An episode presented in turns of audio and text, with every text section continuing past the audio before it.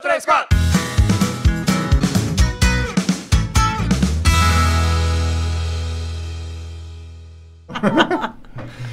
Bom dia, boa tarde, boa noite. Está começando mais um episódio do Prosa Interior.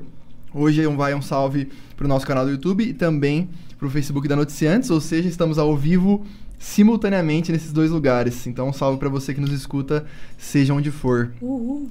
É, galera, seguinte, é, segue a gente no Instagram, dá aquela força, dá aquela moral. Se inscreve no nosso canal do YouTube, é uma força muito grande que vocês dão pra gente. É muito simples, só lá se inscrever. Então, deem essa moral pra gente. Acesse www.prosinterior.com.br. Curte a página do Noticiantes aí no Facebook, provavelmente você tá assistindo no Noticiantes e já curte. É, galera, só tem até o final dessa semana pra comprar coisa na nossa lojinha do Prosa. Então, ó, não percam tempo. Tá rolando é, promoçãozinha massa com a pastelaria Mariana. Então, últimos dias aí pra conseguir. Fechou? Eu sou o Léo e ao meu lado está Murilo. Bom dia, boa tarde, boa noite, amigos e amigas. E hoje a gente está começando aí mais um episódio nas, em ambas as plataformas. Você escolhe YouTube ou Facebook. Lembrando também, Léo, que a gente está fazendo um sorteio juntamente com o Facebook da Noticiantes. Muito bem lembrado. Então, só ir lá encontrar a nossa foto no Instagram ou no Facebook Noticiantes. Comentar três amigos, curtir lá, tem toda uma parada. Mas vamos ao que interessa. Nós vamos receber hoje aqui a Daiane Estevanato, tudo bem? Uhul, tudo bem? Bom dia, boa noite, boa tarde pra galera. É isso. Tá, tá cansada? Eu não tô cansada, eu tô um pouco exausta, sabe? Aquele clima de aeroporto. É o jet lag. É o jet lag, exatamente. É aquele clima de aeroporto, meio cansativo. Não, já já a gente vai entrar mais nesse assunto. Antes, vamos aos nossos apoiadores. Então vamos lá, um salve para aqueles que nos ajudam aí. Pastelaria Mariana, a melhor opção para matar a sua fome. Inclusive, fiquei sabendo que da- daqui a pouco Uhum. né, receberemos recebidos. Vera de Mar Artesanato, deixa sua vida mais bonita. Lions Publicidade, todo grande negócio começa com amizade. Bike Club, a verdadeira loja do ciclista. Raquel Fursim Tatu, piercing tatu tem que ser de confiança, tem que ser com a Raquel Fursim.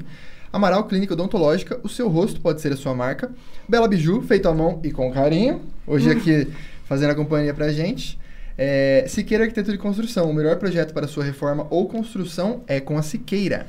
É isso aí. E um salve para Noticiantes também, que tá dando aquela força É pra isso. gente. E todo mundo aí do Noticiantes, lembrando que a gente dá os salves aí que vocês comentam no meio da live. Mais interessante que eu vi aqui na sua ficha, que ficha, hein, galera? É, você, convidado, que vem aqui ou vai vir, dá uma olhada na ficha da mulher. Vamos dar um Que exemplo não tem de como. botar ali, estampar É, ali. é. Mandou muito Entendeu? Mandou muito, é isso. Tive que fazer um resumido. Eu trabalho aqui, viu, professora? Mas o que mais me chamou a atenção é que você tem um currículo extenso, assim, legal, bacana, super atualizado com, com o contexto da época, via forma que, que você chama seus alunos e tudo mais. é. E você tem apenas 26 aninhos. 26 anos. Ah, como, como começou essa brisa pela, pelas veias estudantis? Eu vi que. Primeiro, é legal também é, falar que tem um trechinho que você colocou que você entrou na Unesp pela primeira vez com 10 anos de idade. É verdade. E aí você falou, é aqui que eu vou estudar. É verdade. Bom, eu sempre gostei muito de estudar, né? Eu era uma aluna aplicada. Eu tenho provas aqui que eu era uma aluna aplicada. e quando eu é, é, decidi ser professora, na verdade não é que eu decidi ser professora, eu acho que eu já nasci professora. Sabe aquela, aquela coisa de você sempre ensinar, querer aprender, querer ouvir? Eu sempre fui essa pessoa. E aí o que aconteceu? Ah, com 10 anos de idade, o meu pai, a minha mãe foi fazer um concurso na Unesp de Araraquara. Eu não me lembro qual era o concurso, qual era a temática. E pela primeira vez eu pisei numa universidade na minha vida. Eu nunca tinha entrado na universidade, porque aqui em Bariri aqui não tem, né? E meu pai já fazia o Unesp Bauru na época, porque ele entrou na faculdade com 35 anos, mas a gente nunca tinha ido lá visitar. E aí, como era domingo, fomos dar um passeio de, de domingo lá na Unesp Araraquara. E meu pai conta, eu não sei, eu não me lembro, tá? Se esse episódio é real, ah, que quando eu entrei na Unesp, eu falei assim, nossa, é aqui que eu vou estudar. E eu, sabe, quando você tem 10 anos, você não faz uma dimensão do que é realmente ah, uma faculdade, né? O que, que é uma universidade em si. E eu não me lembro do episódio da fala, mas eu me lembro é, exatamente de eu visualizando a Unesp Araraquara, de eu estar naquele espaço, de eu estar perto da cantina, né? Que depois foi um dos lugares que eu mais visitei durante meus quatro anos. A cantina. Foi a cantina, exatamente, né? Que a gente chamava de Ponto da Brisa. Por motivos aleatórios, tá, pessoal? Era o ponto da brisa de estudos. Bate um vento. Bate um vento, é, porque era aberto, exatamente. É isso. E, ah, e aí, nesse contexto, ah, eu me lembro que a gente estava ali caminhando pelo campus, lá o, o campus de Araraquara é um dos campos mais bonitos que tem, né? Modéstia à parte. É, e tem o espelho d'água, e eu me lembro que à frente do espelho d'água tinha a Declaração Universal dos Direitos Humanos, né? Estampado, assim, na, na, na parede. E dessa parte eu me lembro que... Eu lembro meu pai falando assim, ele falou assim, ó, você só reconhece uma universidade quando de fato ela é universal, quando todo mundo pode entrar nela. Então, se você acha que o seu lugar é estudar aqui, um dia vai ser. Só que não fazia ideia que eu iria fazer letras, né? Absolutamente. Eu sabia que eu queria ser professora desde sempre, mas eu não sabia que eu ia fazer letras para ser professora. Então, Que esse era o caminho, né? exatamente, que essa era, era a forma de eu chegar até lá, exatamente. E, e como que você era? A gente sempre começa, né? É que isso me chamou bastante atenção. E como que, que era a Dayaninha na escola, as peripécias que ela aprontava. Lembrando o pessoal que é, ela não mora aqui, né? Agora você mora em Araraquara, minha cidade, inclusive. Um abraço, Araraquara. e agora você tá lá, mas você era daqui. E inclusive você estudou com um cara aí conhecido da galera. É verdade. Exatamente. Como que foi a sua infância? Bom, é, a minha infância aqui em Bariri, eu, eu digo assim, que na verdade todo o meu processo de formação enquanto pessoa se deu na escola. Porque eu passava muitas horas na escola, né? Então, quando era criança, eu estudei na EMEI 2, que eu estudei com o Leonardo. A gente fazia parte de uma turma muito ativa, né? Acho que eu de- denomino dessa forma, todo mundo era muito participativo. E acho que até hoje eu, eu lembro da escola como personas. Então, tem o Léo Diman, tem o Rafael, tem a Gabriela. Ah, pausa. E o Léo Dilman é que persona? Vamos dar um adjetivo. Saber. Não, o Leonardo, nossa, ele. Você foi o Cebolinha, não foi? No, no, no teatro? a gente fazia parte de um grupo de, de pessoas interativas. Imita o Cebolinha. Ô, Mônica! E ele, ele foi o Cebolinha, então ele era, é, era parte. né, o, o Leonardo era uma persona, parte de, de um grupo de amigos, que a gente era tudo muito próximo, né? Bastante ativos na, na escola. O Renan, inclusive, que eu fui até esses dias é, fazer um tratamento de, de dente com ele, eu falei assim: caraca, sabe? Eu a também pessoa. fui e foi assim um negócio tipo, caralho, Caraca, a pessoa que estudou com você quando você era criancinha, pequenininho, assim. Sabe, hoje tá lá mexendo se no seu velho, dente. né? Exatamente. E ele não se sente. Se você perguntar pra ele, eu falei, Renan, a gente tá ficando velho. Ele falou assim, imagina, daí a gente é super Você jovem. talvez, eu não. ele nega. Então, acho que na, no ensino fundamental, não é fundamental que chama, né? No pré, no prézinho a gente estudou todo mundo lá, então era bastante divertido, porque a nossa turma era bastante divertida, tenho boas lembranças. Pô, inclusive eu queria que você se lembrar de alguma e compartilhasse, que você falou que você tem uma memória muito boa. Eu tava comentando com o Will, eu já não tenho uma memória tão boa assim, e eu, pô, queria muito ter lembranças dessa época, sabe? Eu lembro de cenas assim, sabe? Tipo que nem a piscininha que tinha lá, que a gente ficava, o parquinho e tal. Mas eu não lembro de eventos, sabe? Nossa, eu lembro super de eventos. Inclusive, a gente é casado, você já sabe, né? Isso tô a, gente, ligado. a gente é casado até hoje. A gente, que é casado, a gente é casado Ah. até hoje, né? Porque as festinhas juninas eram sempre assim. Quem são os mais dois tontos pra participar da parte principal? De decorar várias falas, de fazer isso aqui. Era nós. Sim. Então, é, a gente casou na festinha junina. Eu me lembro de várias coisas, né? A, a festinha junina, eu me lembro do, do Teatro da Mônica. Eu le- me lembro do Dia do Índio, que a nossa Nossa, turma foi super. A gente fez a roda, assim, do índio, sabe? A gente era uma turma muito participativa. Ah, que mais que eu me, me lembro? A gente jogando bola na piscina, porque a piscina não era cheia já também na É, época, né? Já era vazia. E tinham três piscinas. Hoje em dia não tem mais nada lá. Eu passo e fico muito tudo, né? triste. É. É aquela, é aquela da esquina da prefeitura ali? Isso. Isso, É, né? aí, meio dois é. Ah, e e tinha, a gente tinha lá na escola, tinha o parquinho da frente, que é aquele. Ah, eu não lembro o nome das ruas aqui, mas é o da prefeitura mesmo. Sim. Aí tinha o das piscininhas e tinha um atrás. Aí atrás eu lembro que tinha um. Como chama? Aquele escorregador bem alto. Era só pro pessoal da terceira fase. Ah, Era o clubinho, Ou tá ligado? vocês só o pessoal da terceira um dia eu fase. vou lá. Exa era, acho que o- a meta chegar na terceira fase pra poder escorrer, escorregar no escorregador azul, que tinha várias escadas. Ah, eu não era lembrava muito disso. legal. Você falou, agora me veio a memória na cabeça. E era muito legal, porque né, o pessoal ficava assim, ah, tipo, o pessoal que é da terceira fase já tinha aquela rixa, né? A gente Já. pode, vocês não podem. E atrás desse é, escorregador tinha um outro parquinho que era mais fechadinho, assim. Aí as professoras que levavam a gente lá em, em épocas específicas. Então, dia das crianças, né? Então, a gente participava desse outro parquinho de maneira diferente. Então, eu me lembro dessas coisas, assim, com muito saudosismo mesmo. Porque eu gosto gostoso. da escola e eu gostava das pessoas que estavam... Eu gosto até hoje das pessoas que estavam lá, né? Então, Alguns não, né? É, a gente não tem mais tanto contato, né, com a maioria, mas acho que é, é legal essa parte. E aí, um último episódio que eu me lembro lá na, na EMEI foi quando meu pai queria me colocar no SESI. Nossa, e aquilo foi uma desgraceira na minha vida. Porque todo mundo ia pro Julieta. Porque era o point pro Julieta, entendeu? Como é que ele queria me colocar no SESI? Não fazia a menor... Soltar da turminha. Exatamente. Qual é o nome tipo, do seu pai? Paulo. Ô, Paulo. ele tá assistindo. Pisou na bola. ele tá assistindo. E ele queria me colocar no SESI. Ou outro foi pro Coeba aí, né? O pessoal aí mais, mais chique. Mas a maioria, o point era o Julieta, né? Não, tem que ir pro Julieta. E eu lembro, assim, que meu pai não conseguiu a vaga no SESI e ele foi me contar. E então, na saída da escola, eu já tava super triste, assim, né? Tipo, ai meu Deus, meus amigos não vão nunca mais ver eles, aquela coisa, né? Você despediu já. É, exato. Aí o pai falou assim: eu não consegui o SESI. Nossa, foi o melhor dia da minha vida. Foi o melhor dia da minha vida. Eu lembro de abraçando ele assim, sabe? Ele falou assim: ah, eu vou pro Julieta, que legal. E aí fui estudar no Julieta, passei lá a primeira, segunda, terceira, quarta série, né? Eh, com a mesma turma. Todo, assim, do primeiro até a quarta série com a mesma turma. Aí na quinta série fomos para o Eurico, que também era o segundo point. e aí no Eurico, eh, primeiro, a quinta série eu fiz, que era. Não tinha ensino de nove anos ainda. O ensino Não. de nove anos foi implementado quando eu cheguei na oitava série, que aí foi nono ano. Não, no ano.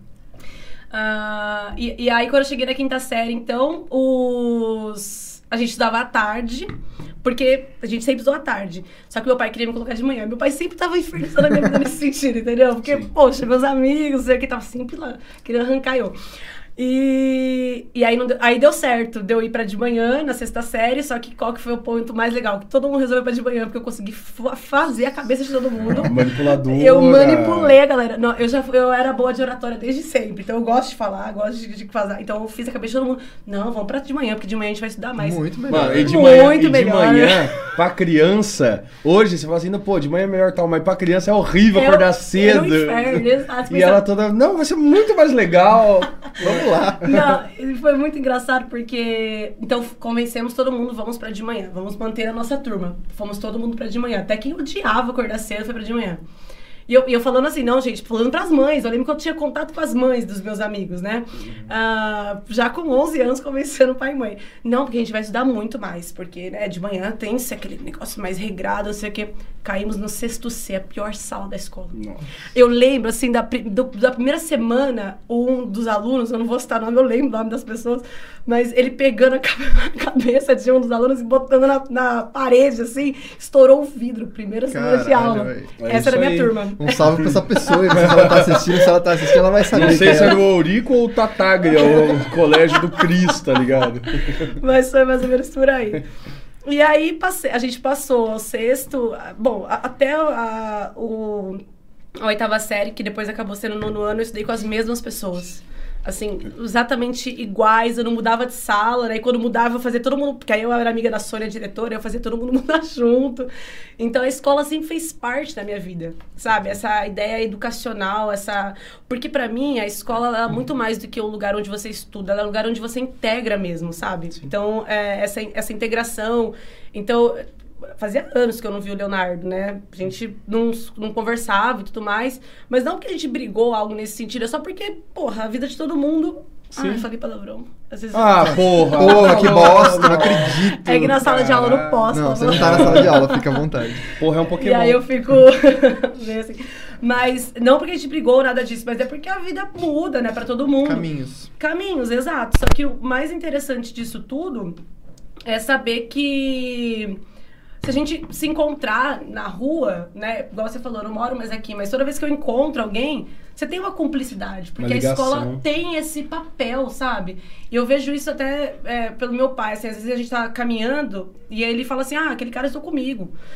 E quando eu era menor, eu falava assim, cara, como é que você lembra que esse cara estudou com você? Mas a gente lembra, porque a Sim. escola tem essa, essa, esse papel principal, né? Você passa quase 14 anos da sua vida dentro de um espaço com pessoas exatamente iguais. E são sempre pautas nas conversas das pessoas quem estudou junto. Tipo assim, mano, você lembra da fulana? Exatamente. Virou mãe. Você, Caraca, tal. E você não vê a fulana faz 10 anos. Que importa se ela virou mãe ou não, mas tipo, ela estudou com você, parece que Exato. fez tão parte da sua vida parada, porque a escola é o primeiro âmbito social que a gente aprende a lidar com sim. diferença, com igualdade, e onde a gente trabalha coisas super sérias, mas também tem uns lados super, né, o maluco que enfiou a cabeça do outro no vidro, sabe? Tem umas paradas bizarras, assim. Eu também, olho a escola com muito, bastante nostalgia e saudosismo e eu acho que é, é super normal a escola trazer assim, essas memórias que tem. Você tava falando pra aqui, eu tava olhando ela só assim. Não, mas é. jogava bola. Ih, jogava bola. Mas é muito isso. Querendo ou não, memórias são parte da gente, pô, quando compartilhadas, né, acaba se juntando de alguma forma. Resultando, é, e é mais coisas. É, no dia que eu, que eu achei aquele gibizão, lembra que eu te mandei foto? Isso, mano, era um, a gente na terceira fase fomos convocados a fazer um gibizão na Turma da Mônica. A nossa turma tinha muito de Mônica, não sei se na época era lançamento de alguma Tava coisa. no hype. Deve, é, devia estar em algum trend topic a Mônica.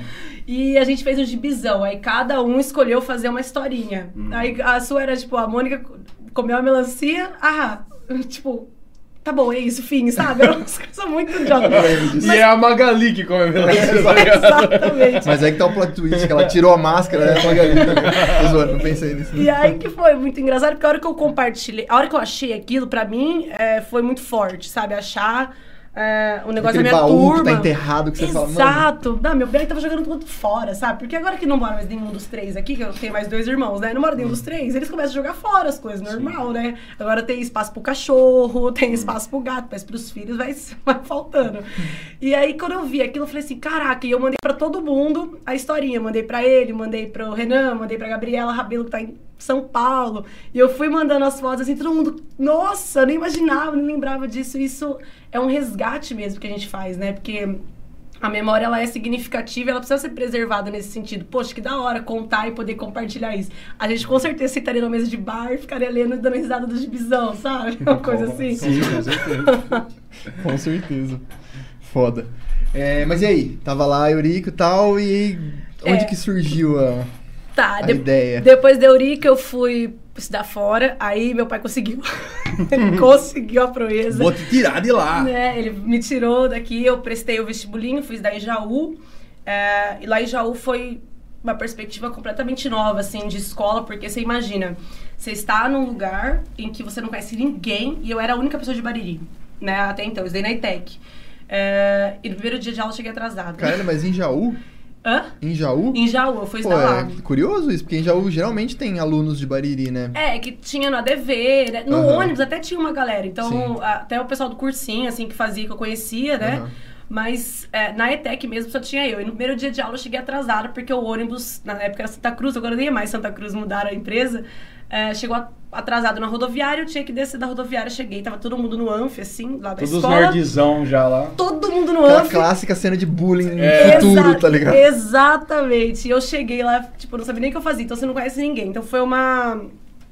Um choque ali, porque eu já tinha toda uma ideia, tipo, eu fui a vida toda com as mesmas pessoas, como assim, né? Agora tudo muda.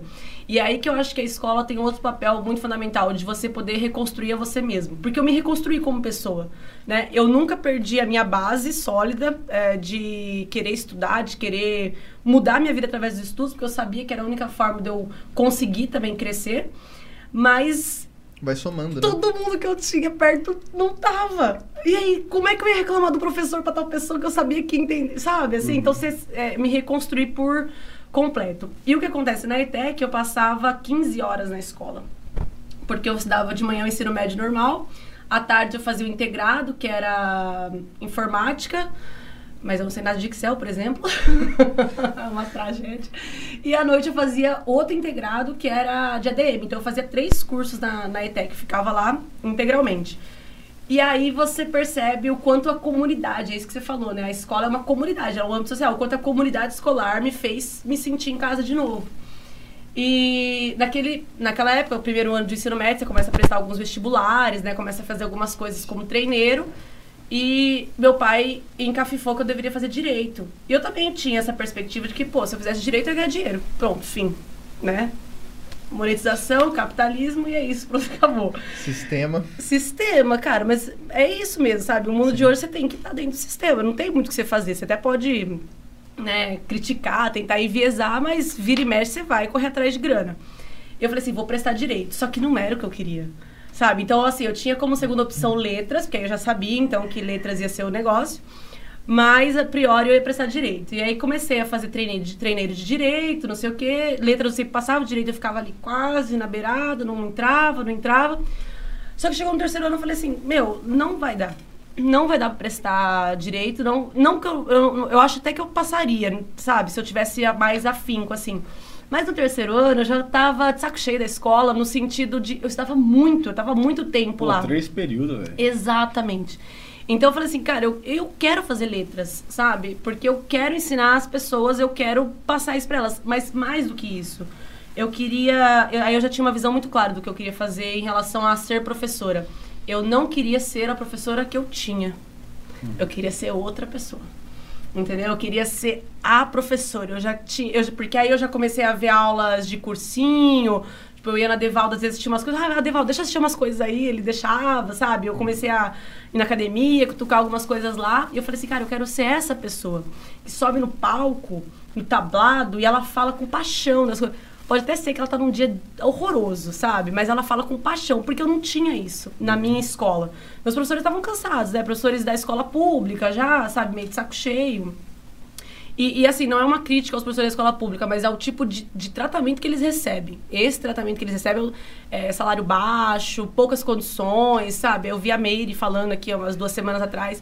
É, são, é, é, é laboroso você ser professor da escola pública. Não, não tem, assim, muito ah, o, o que dizer em relação ao professor, mas sim a tudo que envolve o, traba o trabalho burocrático, o trabalho chato. O cara vai pra, pra casa preencher diário, sabe? Você tem que ficar preenchendo... Você é professor de Estado? Há 10 anos. Entende um pouco o que tá falando. Ah, então Há é 10 isso. anos, Você sem- pode falar com mais propriedade. Sem estabilidade. Você pode falar com mais propriedade do que eu, então. Sim, claro. Porque porra. é basicamente isso, né? É um É. trabalho bastante burocrático, bastante chato. Então eu queria ser a professora que mudasse. E, e- então eu- aí eu prestei o vestibular de letras, passei, né? Em todos que eu prestei eu entrei, mas escolhi a Unesp Araraquara, então porque era, né, a, a- Tinha meu um pai, sentimento meu pai ali, já não. era unespiano, minha mãe já, ti, já, Já tinha ali na, na ideia da Unesp, então eu falei, poxa, sou a próxima. Nasceu pintado de azulzinho na cara.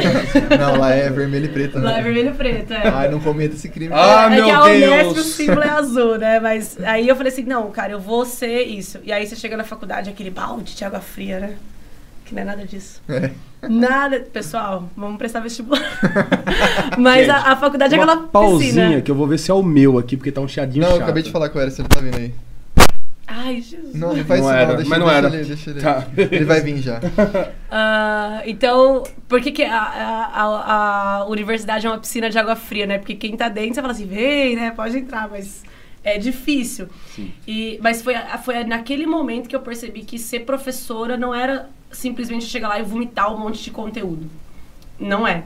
Ser professora, você tá envolvido com as pessoas que estão ali, naquele processo de formação. E eu acho, né, meus, meus Insta-lovers, eles podem ser isso, os Die-lovers, se eu me tornei essa pessoa. Ah, anos depois, anos depois, assim, né, em 2019, eu fui fazer um... Eu vim aqui para Bariri para divulgar um curso de redação nas escolas públicas, porque eu queria ajudar a galera mesmo a fazer redação boa pro Enem. E eu conversei com a Daniela Giglio, que é diretora, coordenadora, alguma coisa Coordenadora assim. da Efigênia. Coordenadora da Efigênia. E a Dani foi minha professora de gramática na quinta série, né? Uhum. E eu amava a aula dela. Eu lembro até hoje todas as regências por conta da Daniela. Assim, ela me ensinou tudo que eu sei de, tipo, de gramática. E ela me falou que teve uma vez da quinta série que eu mandei um bilhetinho pra. Gente, as pessoas lembram de umas coisas, né? A gente marca as pessoas por coisas muito aleatórias. Que eu mandei um bilhetinho pra ela dizendo assim. Professora, por que você não faz a sua aula um pouco diferente, um pouco mais animada? Tá muito chatinha. Isso na quinta série. Isso na quinta série. E quando ela me recobrou isso em 2019, eu falei assim, caraca, então eu já tinha essa, esse espírito de, de mudança educacional para uma aula mais bombástica, mas eu não sabia como fazer, acho que eu aprendi. Que bom. É, e cê- você foi pro ramo certo ainda por cima, porque se eu não tô enganado, você dá aula em, em cursinho pré-vestibular, né? E não tem lugar mais animado e bombástico pra se dar aula do que o. Eu acho que é o seu. do que uma. do que um cursinho pré-vestibular, que tem toda uma. Uma linguagem animada, uma linguagem até às vezes festiva, né? Uma parada de fazer paródias, músicas e tudo mais. Eu dei aula em um ano de cursinho pré-vestibular e a pegada é bem diferente, né? Do que, do que a gente encontra em escola pública ou às vezes até em escola particular mais tradicionalista.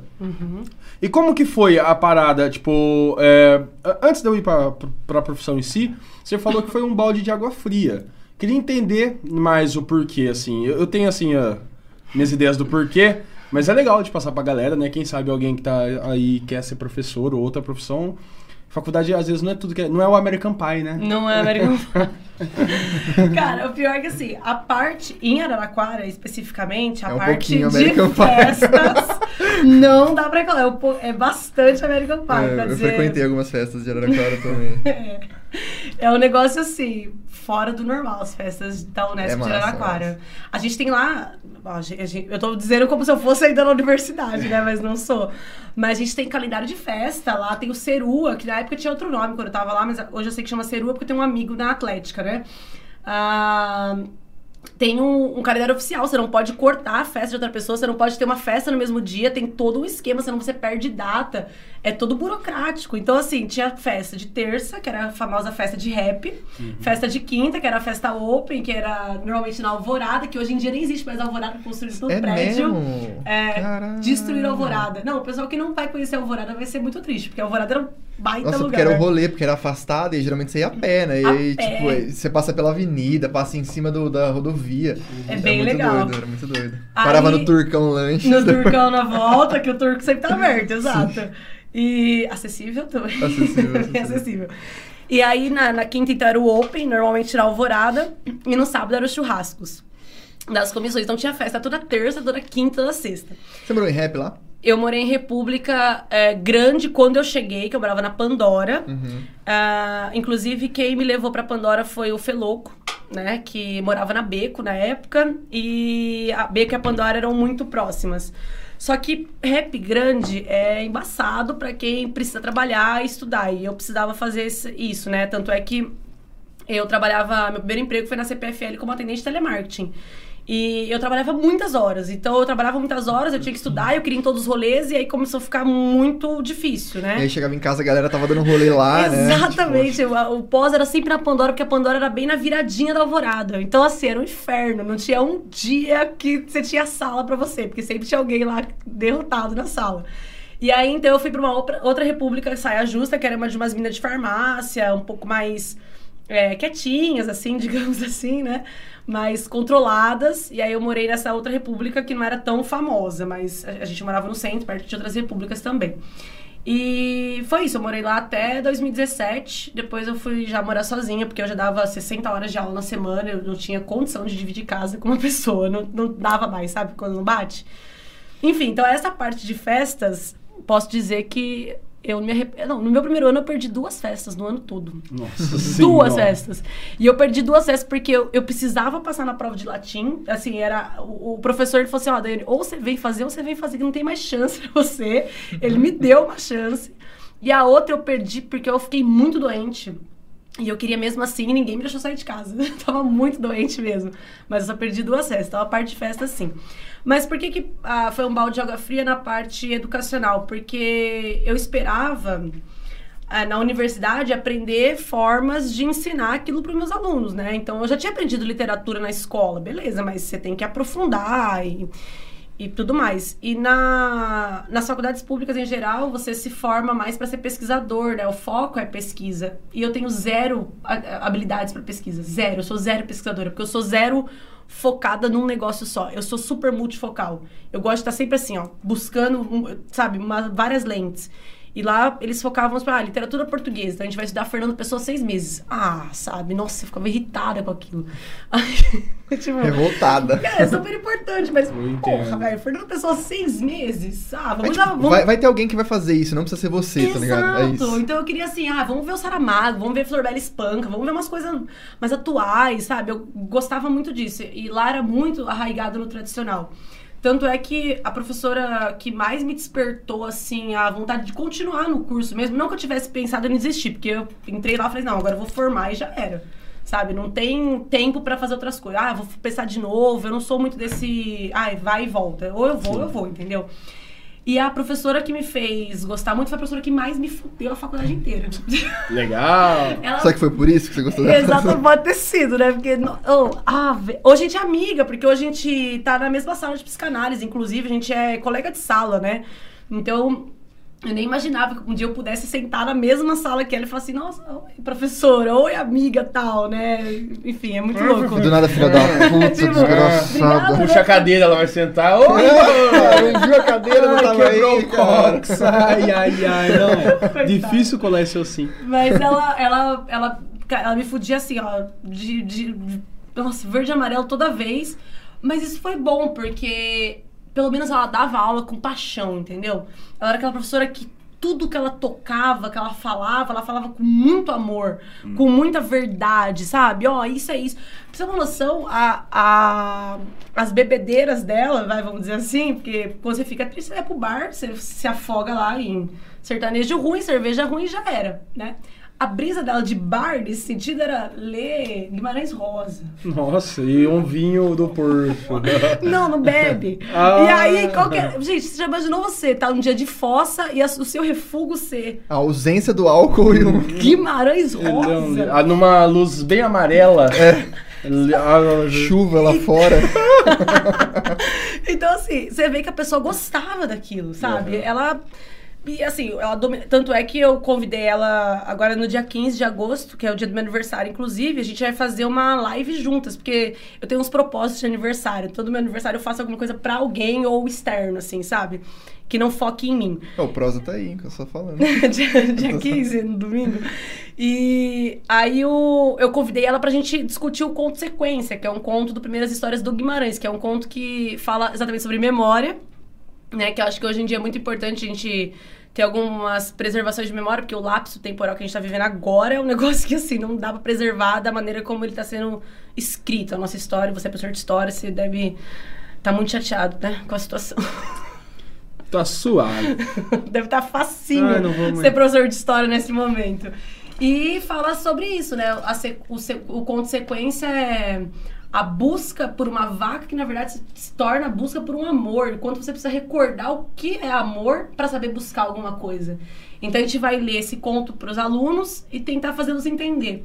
Nesse sentido. Só que ela já conhece isso a fundo. Então, foi isso que me fez gostar. E isso me manteve na faculdade muito. Então, apesar de eu ir mal em todas as provas dela, porque eu não tinha a profundidade que ela apresentava, eu me esforçava muito para conseguir chegar perto do que ela queria.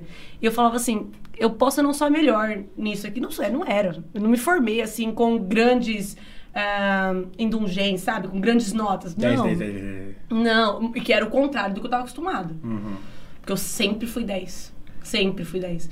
E não porque eu era boa aluna, eu só era melhor que bastante gente, né? Não, não indicava nada, assim.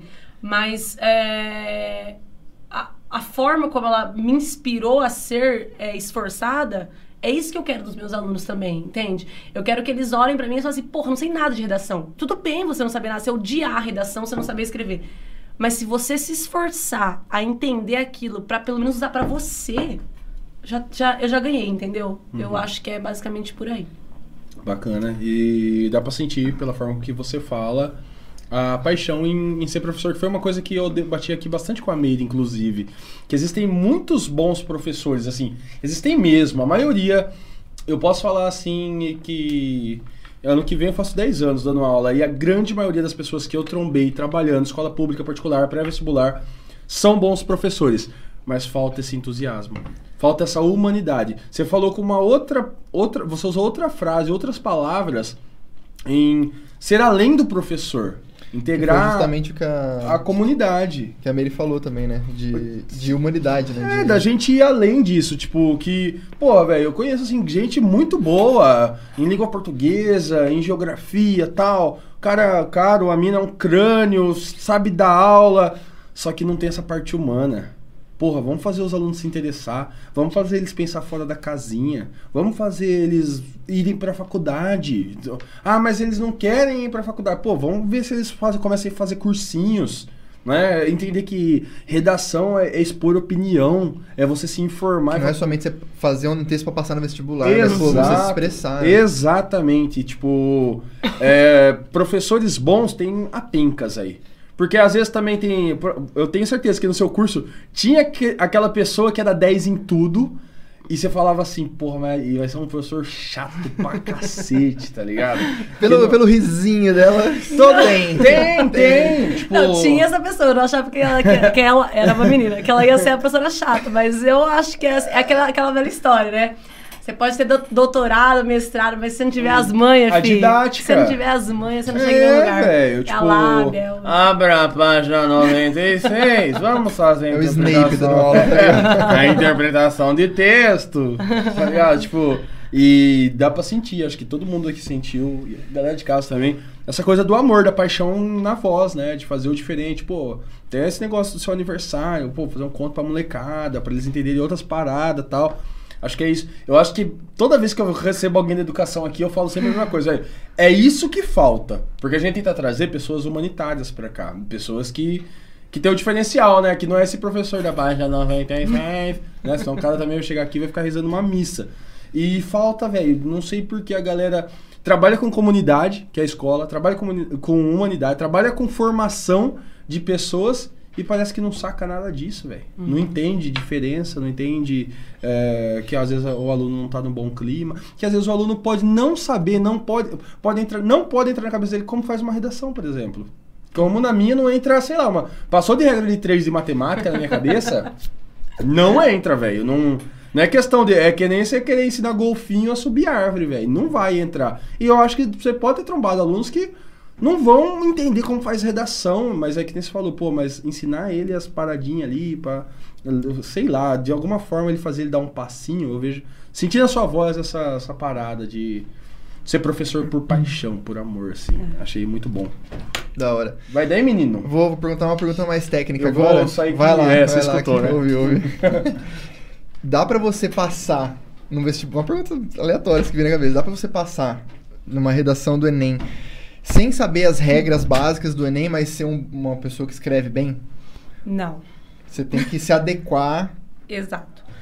Pra, assim, a redação do Enem, ela é das três bancas principais, a mais técnica, no sentido da assertividade técnica mesmo.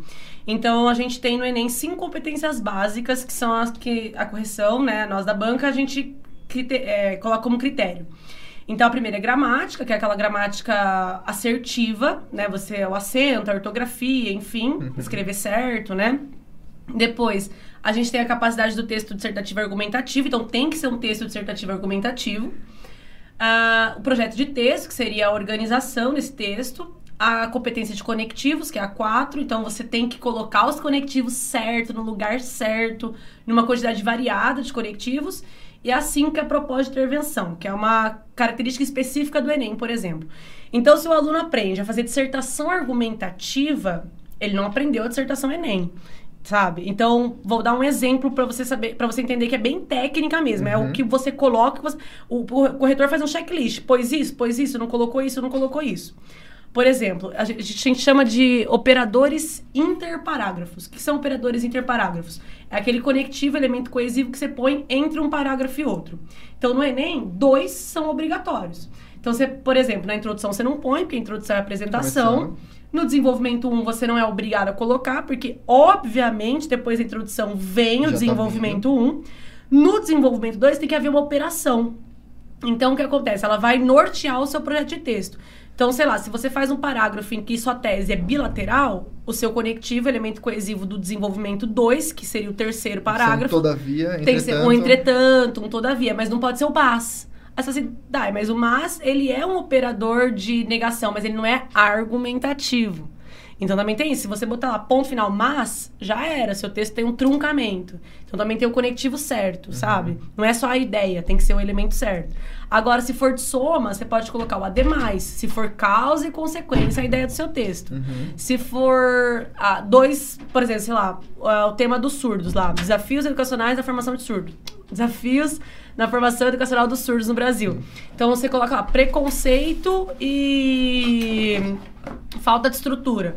são dois argumentos que não são causa e consequência um do outro. Eles são, um argumento é o preconceito, o outro é o, a falta de estrutura. Então tem que ser um em segundo lugar, por exemplo. Né? Na verdade, não pode ser em segundo lugar mais. Tá? Minha banca mudou isso de um ano para o outro. Tem que ser em segunda análise sabe? Então, e aí o outro operador seria o em suma, que é o da conclusão, ou o portanto, algo nesse sentido. Mas se você usou o portanto já dentro do desenvolvimento 1, você não pode Já não repetir, ser. porque senão você perde na competência 4. Então, pro Enem, eu falo isso pra eles. Não dá pra ser Machado de Assis, sabe? Não dá pra você querer, ai meu Deus, vou chegar lá, vai vir uma inspiração divina. Não vai. No Enem, ou você coloca ou você não coloca. Por isso que eu sou bem sincera mesmo com, com os alunos, sou bem sincera. Eu, eu trabalho, ganho dinheiro com isso, mas eu não escondo a forma como eu ganho dinheiro. Né? Então, por exemplo, eu sou bem sincera no seguinte sentido.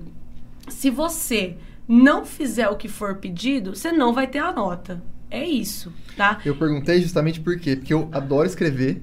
Eu ia muito bem nos textos, redações, enfim, mas, mano, eu nunca tirei uma nota boa na redação do Enem, velho. Porque é isso. Nossa, que nervoso que dava. Eu sempre ia, tipo assim, mano, escrevi tem uma fórmula, né, mano? Ia lá e aí o negócio não, e falar, porra, velho, mas como assim? Escrever uma. Eu mostrava pro professor, não, tá bom, mas não. Não tá Enem.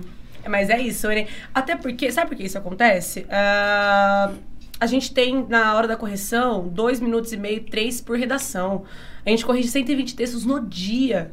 Só que, tipo assim, não é o dia inteiro corrigindo 120 textos, ah, porque aí seria tranquilo você passar o dia inteiro. Não, cara, a redação do Enem, vai, em épocas normais, ela, a correção começa dia 28 de novembro. Dia 28 de novembro eu tô em aula ainda, sabe? Tá tendo FUVEST no domingo, tá tendo não sei o quê, tá tendo aula dica.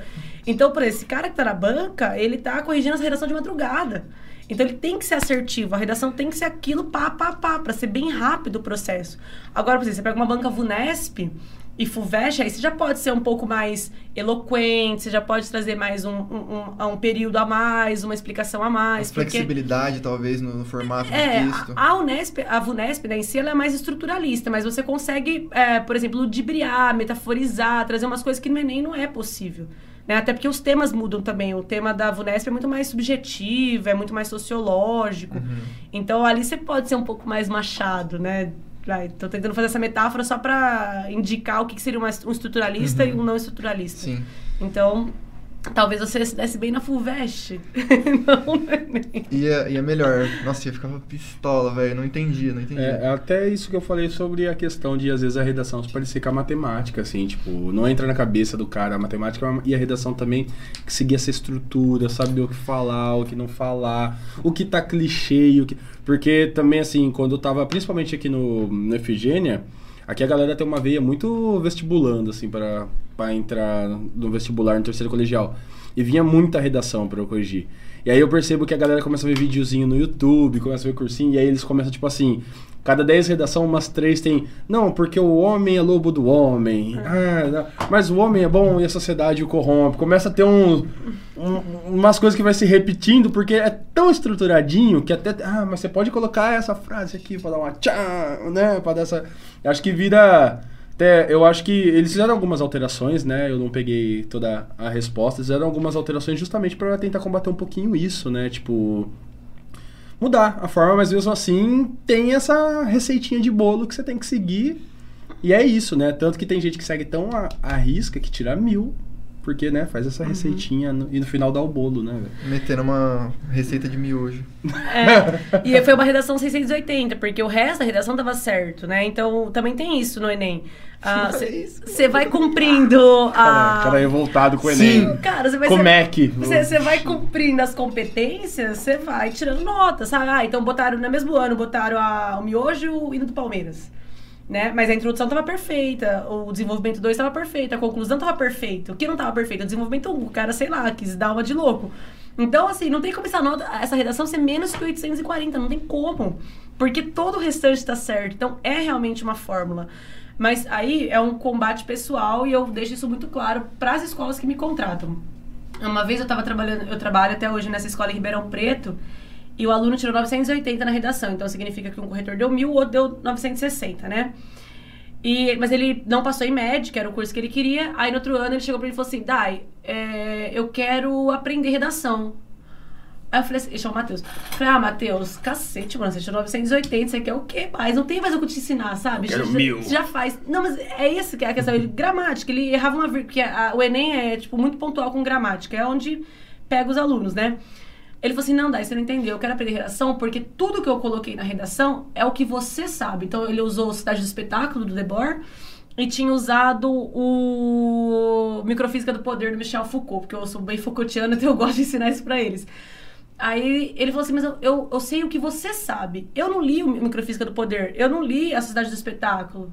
Que aí entra nessa coisa que eu falei da receitinha. Exato. Que os professores dão umas dicas, eles vão lá e metem aquelas frasinhas prontas ali. Exato. E aí ele falou assim, tá, o repertório ficou sócio produtivo legal. Ele falou assim, mas eu quero saber disso, porque eu quero falar como você fala.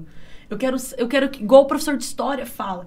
Então, isso é uma coisa que eu passei. Isso foi em 2016, eu ainda era monitora, né? Então, eu tava no começo. Isso foi uma coisa que eu passei a fazer para os meus alunos. Então, o dia que eles. A gente vai ver Michel Foucault, por exemplo, eu levo o texto do Michel Foucault. A gente analisa a, a linguagem do Foucault para depois para eles terem exatamente isso. Porque você falou um negócio que eu achei legal. É, às vezes o cara não pega matemática, ele não pega redação. Mas é, se meu aluno, por exemplo, depois eu- aconteceu isso semana passada, um aluno meu que está morando em São Paulo hoje em dia, está fazendo faculdade lá de economia, Iago, ele chamou, ele falou assim, Dai, sabe o que eu achei esses dias? Falei assim, o quê? No meu Instagram, assim, aleatório. Eu achei aquele bombom que você deu no dia da Páscoa no primeiro colegial. Ele fez primeiro colegial no COC em 2017. Ele tem até, até hoje o bombom. Você não fala que ele Mas comeu esse ele, bombom. é isso que eu ia falar. Ele Não, comeu, não. ele tem o papel, né? Desculpa, ele tem o papel. Ah, isso, tá. obrigada. Pô, Nossa, literal bombom. no negócio, né? A gente é. Vocês são literal. Aí ele falou assim, e eu lembrei do discurso que você fez, porque na época eu tava apaixonada. então, às vezes, eu fazia uns discursos aleatórios na sala, só pra poder falar dessa história, entendeu? Pra eu poder dissolver isso com alguém. E aí são os alunos, eles são meus A terapeutas, dela. eles são meus terapeutas imparciais. E eu tinha ganhado um bombom da, da pessoa na época, e ele falou assim pra mim: Ah, se você guardar isso aqui, é o tempo que o nosso amor vai durar. Alguma coisa assim. Durou o quê? Dois meses, três meses no máximo. Perdeu o papel. Se você guardasse o papel, né? Não, eu não guardei, joguei fora. Aí eu, eu meio que entrei nessa onda, e na época eu tava lendo a a- o banquete do Platão, que fala sobre amor, né? E aí eu falei, ah, vou, vou falar isso pros alunos do primeiro ano, porque já tava, eles estavam meio de saco cheio de redação. Eu falei, ah, vamos fazer uma coisa aleatória. E aí acabou que casou. Vamos ouvir meu desabafo. Mas isso que é gostoso da sala de aula, porque ela pode virar um negócio completamente novo. Senta sabe? na beirinha da mesa ali. Exato, eu coloquei eles em roda, aí eu dei um bombom a cada um, eles comeram, foi lindo, porque a gente fez uma discussão sobre ah, os, os três tipos de amor do Platão, então agora eles têm esse conhecimento, enfim. E acabei contando essa, essa ideia, tipo, se vocês guardarem o papel, nosso amor pra sempre vai estar ali. E não é que esse menino guardou o papel, e aí ele falou assim: o que me faz lembrar, ele escreveu isso pra mim, o que me faz lembrar é que se alguma coisa de importante acontece no outro dia, a gente tem que valorizar. A hora que ele me falou aquilo, tipo assim, não importa se ele sabe os banquetes do Platão, não importa. O que importa é que ele sabe agora valorizar os momentos, entendeu? Sim. Então acho que isso é muito mais do que um báscara, isso é muito mais que um conectivo. É é. a parte humana que eu falei lá, É. ali, naquela parada, né? Que a É. gente Falou tão. Isso, e é isso que é bacana, tipo assim, é, imagina que é você com seus alunos, é os alunos que eu, eu chamei a Meire aqui por causa disso, que todo mundo olha ela assim! porque ela ensina essa parada do, do amor, do carisma, né? Eu acho que, porra, esse é o papel do professor, entendeu? E aí eu, eu vejo essas pessoas, eu tento beber da, da fonte delas, assim, porque muito, pra mim, muito além deles aprenderem datas, contextos, o que é anacronismo, o que não é, pô, velho, vamos, vamos entender qual que é a importância chegar na hora de ensinar direitos humanos e ensinar lá a Declaração de Direitos dos Homens e Cidadãos, por que, que isso é importante? Por que, que não. Por que, que isso Que faz era parte? antes disso, tá ligado? O que que Exato. mudou com isso? Por que, que isso é tão bom pra nós? Sim. Entendeu? Liberdade de expressão. E quando o aluno pega isso e vem e fala pra gente, é, é quando a gente ganha, né? Acho que é, é isso que faz continuar sendo professor, né? Porque. Eu já pensei que se eu fosse professor, eu falar assim, qual que é a importância da liberdade de expressão? A pessoa ia falar, ah, cala a boca. É Aí a isso. pessoa ia ficar assim, é isso. e sai. É isso, então bota você um, bota tudo. um trap e sai. aprendeu tudo, aprendeu tudo. Bravo. É, você tem mais alguma dica sobre educação? Cara, eu tenho. Diga então. É, na verdade, eu queria compartilhar agora. Eu, eu vou desabafar, vou falar aqui, seguindo no- no- na pergunta que eu fiz. Quais são as suas críticas em relação a esse tipo de, de qualificação, né, para o ingresso numa universidade, por exemplo? Bom, primeiro que a- o processo seletivo do vestibular, a desigualdade dele começa já na taxa de inscrição. Né? Uma coisa é você ter 80 reais para pagar o Enem, você ter 160 para pagar a VUNESP, 180 a FUVEST. Então, já começa desigual por aí, sabe? Então, não, não é todo mundo que vai ter acesso a isso. Não tem como. Segundo, é você é a parte logística mesmo, de você chegar até o vestibular. Que isso também é um outro tipo de desigualdade que ninguém leva em consideração. Então, por exemplo, eu, você, você, a gente foi fazer vestibular em Bauru. Né? Então eu tinha meu pai que pudesse levar, a gente chegou até a, a Unip com facilidade, a gente tinha almoçado, tinha, né, tinha levado os quitutes ali para a hora da prova. Então, tinha um kitzinho, canetinhas e tudo mais. Né, exato, né? exato. Você tinha a caneta da, da cor que eles querem, né? Então, Uma reserva. Tudo isso é bastante é, é privilégio, privilégio, né? E eu acho que o vestibular, ele, ele se tornou uma onda de privilégio ainda mais forte, principalmente no que tange ao tipo de conhecimento que é cobrado. Então, por exemplo, eu faço portaria de vestibular para as escolas que eu trabalho, né? E assim, é muito doido você perceber uma coisa que. Quem era a portaria do meu vestibular era meu pai, minha mãe, que iam junto, meus irmãos, né, que estavam ali, que meu pai fazia questão de levar para eles verem o movimento, porque eu sou a filha mais velha. Mas eu sou a portaria de vestibular de vários dos meus alunos que o pai deixa lá no carro e o cara vem, assim, tá desesperado, tá chorando, abraça e ali, sabe? Então já começa por aí, que é, é um desencontro do que seria a real necessidade de estar tá ali. Ele não sabe porque ele tá ali, ele só tá fazendo o que todo mundo faz, que é você chegar no terceiro ano e, uh, e fazer o vestibular. Então, eu acho isso complicado. Porque não se sabe exatamente por que se faz, só se sabe como fazer. Então, você vai lá, você aplica tudo que você aprendeu e isso é, isso é ruim. Ótima frase. Segunda coisa que eu acho... Terceira, na verdade, né? Que eu acho complicado é... Eu, no meu ensino médio, eu nunca vi... Eu não estudei... Uh, como chama aquele garoto? Durkheim. Eu, tenho, eu sou ruim com Aquele mocinho. aquele o Bauman, o Durkheim, eu nunca vi esses nomes na minha, no meu ensino médio.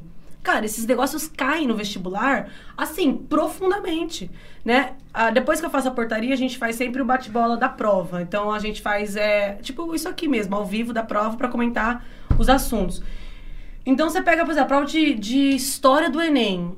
Porra, não dá. Né? O cara pergunta datas específicas, pergunta o filósofo, pergunta não sei o quê que são coisas que a maior parte da garotada que está prestando não tem acesso. Então você pega o nome do Enem, Exame Nacional do Ensino Médio. Onde que ele é o Exame Nacional do Ensino Médio? Ele não é sabe? Não tem como você dizer que na escola pública o cara vai ter o, a, o mesmo nível de profundidade de um assunto, de um tema, do Kant, do Adorno, que são até mais leves do que o cara que está na escola particular. Já começa por aí. Eu não tinha essa visão da diferença até trabalhar numa escola particular, né? Muito pouco. Eu tinha até repulsa da galera da escola particular porque eu era da pública. E eu vejo que, assim, falta para aqui algumas coisas, mas aqui falta muito mais. Então, ele é desigual. Aí, né, aí eu, eu sou sempre do, do, ponto de vista do. Ah, se você está fazendo uma crítica, teste então uma solução, né? Porque você só pode criticar uma coisa, você pode resolver. Não vejo hoje que existiria uma solução diferente do vestibular, porque é a forma até como a sociedade está sendo pensada, de maneira a excluir a maior parte da população. Entende? De alienar mesmo ao conhecimento, de alienar desse universo que é a universidade. Aí tem as cotas integrativas, né? A Unicamp hoje é o maior sistema de cotas que tem de acesso à escola. A, a universidade. A Unicamp tem, escola, eh, tem cota para índio com vestibular indígena. E isso é fantástico, porque você fala assim, caraca, sabe? A universidade está pensando realmente numa integração. Porque você fala assim, ah, vamos dar cota para índio. Beleza, mas você não bota um dialeto indígena lá, o cara não está sendo integrado, entendeu? Sim. Então, o, é, o vestibular causa essa desintegração ao invés de causar uma integração que já começa lá no processo de quem está. Tanto é que o pessoal fala, ah, o loirodonto, né, o cara do HB20, essas coisas que realmente você fez na universidade, você sabe disso. Tem esses tipos de pessoas lá. É, eu era minoria na faculdade, porque eu sou pobre, eu venho de uma família que passou dificuldade, sabe? A gente, eu sou minoria, era minoria lá dentro e consegui estar lá por conta da escola pública, por conta do, da, do meu acesso, que também era privilegiado, porque eu tinha várias é, coisas que me fizeram crescer em relação ao estudo. Tinha acesso aos livros. Aí você pega a propaganda do governo federal ano passado, né? Porque o ensino híbrido o ensino, na verdade, remoto, a priori, por conta da pandemia, uhum. causou uma desigualdade ainda maior, aumentou. Aí a propaganda do, do governo em março era tipo, ah, estudem com os livros. Ô, fera, que livro? O cara não recebe livro, o cara não tem acesso pra comprar livro, sabe? Tipo, 30 conto, o livro não vai comprar. Entendeu? Ele vai gastar 30 reais com a comida da semana, sei lá, com a marmita, não sei o que, que ele vai fazer. Entende? Então acho que é desigual e sempre foi desigual, mas não vejo uma outra alternativa porque eu penso que seja a forma como está sendo levado mesmo o Brasil. Eu estava em Salvador, né? E é muito legal lá que tem a cidade alta e a cidade baixa, né? E, você, e ali foi que eu percebi que realmente existem cidades altas, que é o nosso espaço, e existe cidade baixa, que é é a pobreza em cima da pobreza. Às vezes mesmo. não de uma forma geográfica, mas social e, e econômica. Estampado na cara, sabe? Sim. Eu tava na Cidade Baixa lá, que é a parte do mercado modelo ali, aquela região, e eu tava com medo de ser assaltada. E na minha cabeça tava passando assim, né? Por que eu tô com medo de ser assaltada? Porque é tão desigual a, a forma como a gente vive que o cara tem que roubar de mim. E não que eu vou ter uma condição melhor pra comprar, por exemplo, outro celular. Eu vou conseguir comprar, duras penas, mas eu não vou ter uma condição, eu vou ter uma condição muito melhor do que a dele, porque a dele é muito ruim. Que a única opção dele é É roubar um essa. celular pra ter. É, um- pra ter um celular. Exato. Ou pra vender, pra fazer outra coisa, sei lá, Sim. né? Mas acho que é basicamente isso. A desigualdade no vestibular, ela tá tão já maquiada como, ah, é um processo. Ah, o processo é esse. Que as pessoas não entendem por que elas estão fazendo, elas não entendem. Elas, elas sabem o caminho, o método. Ah, mas se não for isso, não tem como ser diferente. Pensando um- uma ideia utópica, assim. Sei lá, eu acho que se, se todo mundo tivesse acesso, se fosse igual pra todo mundo, tipo assim, quem quer fazer universidade vai fazer. E, mano, eu, eu acredito que não seja todo mundo que vai querer estudar numa universidade. Muita gente vai querer aprender uma coisa mais prática, ir lá e fazer um curso técnico, estudar. E quem quer vai. Entendeu? Eu sei lá, eu acho que. Não sei, até que. Mas é, é lógico, eu, eu compreendo que é uma coisa totalmente utópica, assim, tipo, pô, imagina, você fala assim, ah, qual que eu vou estudar? Vou estudar isso aqui. É muito. Mas não sei. Eu... É que ainda a gente vive, mundialmente falando, não só Brasil, Sim, não. a utopia é pensando- que profissão tem que estar envolvido com faculdade. Uhum. Tem que estar. E eu acho que, indo além da, da crítica que você fez muito bem colocada, é, pro- é, o problema e a palavra da época é estrutural. Né? Então, realmente, tipo, talvez o problema não esteja no, no vestibular em si, porque realmente para entrar numa, numa faculdade, você tem que estar apto a pauleira, velho. Que nem você falou, pô, você só tirava 10. Você chegou lá, tirou 10? Eu também não. Só paulada, né? E história era o bagulho que eu mais amava na vida. Até odiei certas partes da história por conta da faculdade. Tem que ser difícil, mas aí tem que ter ensino de qualidade para todo mundo. Exato. É interessante todo mundo ter ensino de qualidade? Nem um pouco. Forma alguma, né? Ah, Não. eu lembro que a minha primeira aula de. Eu não lembro o nome da matéria, mas ele, ela era dada por, por um cara especialista na área. Foi em inglês. Verbinho to be que Ah, veio do- da pública. amigo, sabe? O cara começou a dar aula em inglês como se todo mundo tivesse o mesmo. Aí, no meio da aula. Tipo, um- seria um- lindo, tá ligado? Seria Ah, foda, seria mas... genial, Ó, mas mas, não sabe- era aula de inglês, é pra começar, então, sabe? Olha como é estrutural. Por que, que o cara tá falando inglês? Porque ele tá muito acostumado a receber numa faculdade pública muito aluno que vem da particular, Que já tem preparado, noção. que tem a parada do português. A gente tem um X, cara, que isso é uma das coisas que mais me deixa puto na educação brasileira, que é o X do cara que tá na pública foi com FIES pra particular. E aí se envolve em dívida, hoje a dívida, a diva- dívida ativa de adolescentes, de novos adultos, né? No Brasil é gigantesca, porque financiou uma faculdade. Eu fiz a USC através de ProUni. Eu tive a sorte de, não- de não pagar. Mas se não fosse aquilo, talvez eu teria me enfiado no FIES. Aí, porra, não consegui aula tal. Como que paga uma faculdade que no final das contas, se eu for fazer as contas, deu 70 mil reais? Não tem como. É uma inversão, né? É. Você vê, o cara que sai da, da escola particular da vida toda quer ir pra universidade pública. É, e o cara da velho. pública tem que acabar indo pra particular, particular- porque ele não consegue acessar. É muito. Isso é é uma das coisas que mais me dá raiva, cara. Mas é aquela parada que você falou. É tão estrutural a parada que, Método, que, né? tipo, a única solução seria um ensino de qualidade foda no ensino público. Só que não é interessante. Exato. Não é, né? E pra você ver como não é interessante que a gente vê, você falou, você puxou o Durkheim, Adorno, que são filósofos que eu também não estudei e a minha professora era ótima de filosofia, né? né? Muito do que eu penso de, nossa, quero ser professor, quero ser que nem a Elisa Justulin. Ela era foda, mas eu lembro que a gente não trabalhou esses caras tal. Aí quando eu fui fazer filosofia, eu cheguei numa professora, a Maria Laura, não sei se você conhece. Falei, pô, o que, que a gente tem que trabalhar, tal, assim. Ela falou, cara, pensa fora dessas apostilas aí. Vai ver Adorno, né? Cultura de massa, Durkheim, cai bastante, os alunos precisam, tal. Aí, tipo, ou seja, ela foi, ela, ela foi pra faculdade e ela tá trazendo essa forma mais revolucionária de pensar. Aí eu fui lá e peguei a experiência dela e eu também aplico para os meus alunos. Então, aos pouquinhos, a gente tá colocando forinha do padrão que, né, Platão, Aristóteles, Sócrates, aí vai pra Kant, Descartes, enfim. Mas essa parada que você falou é mesmo, tipo, no, no papel, ah, vocês têm que trabalhar isso aqui. Aí vai no vestibular, não cai. Não cai. Cai a mais, muito a mais, né? Tipo, porra, velho, é, é aí é essa inversão que a gente tá, que você falou aí, que é muito muito desigual, velho. Você vai na, na Unesp, quantas pessoas na Unesp você conhecia assim de grana? Tinha bastante. Na minha sala, era uma sala.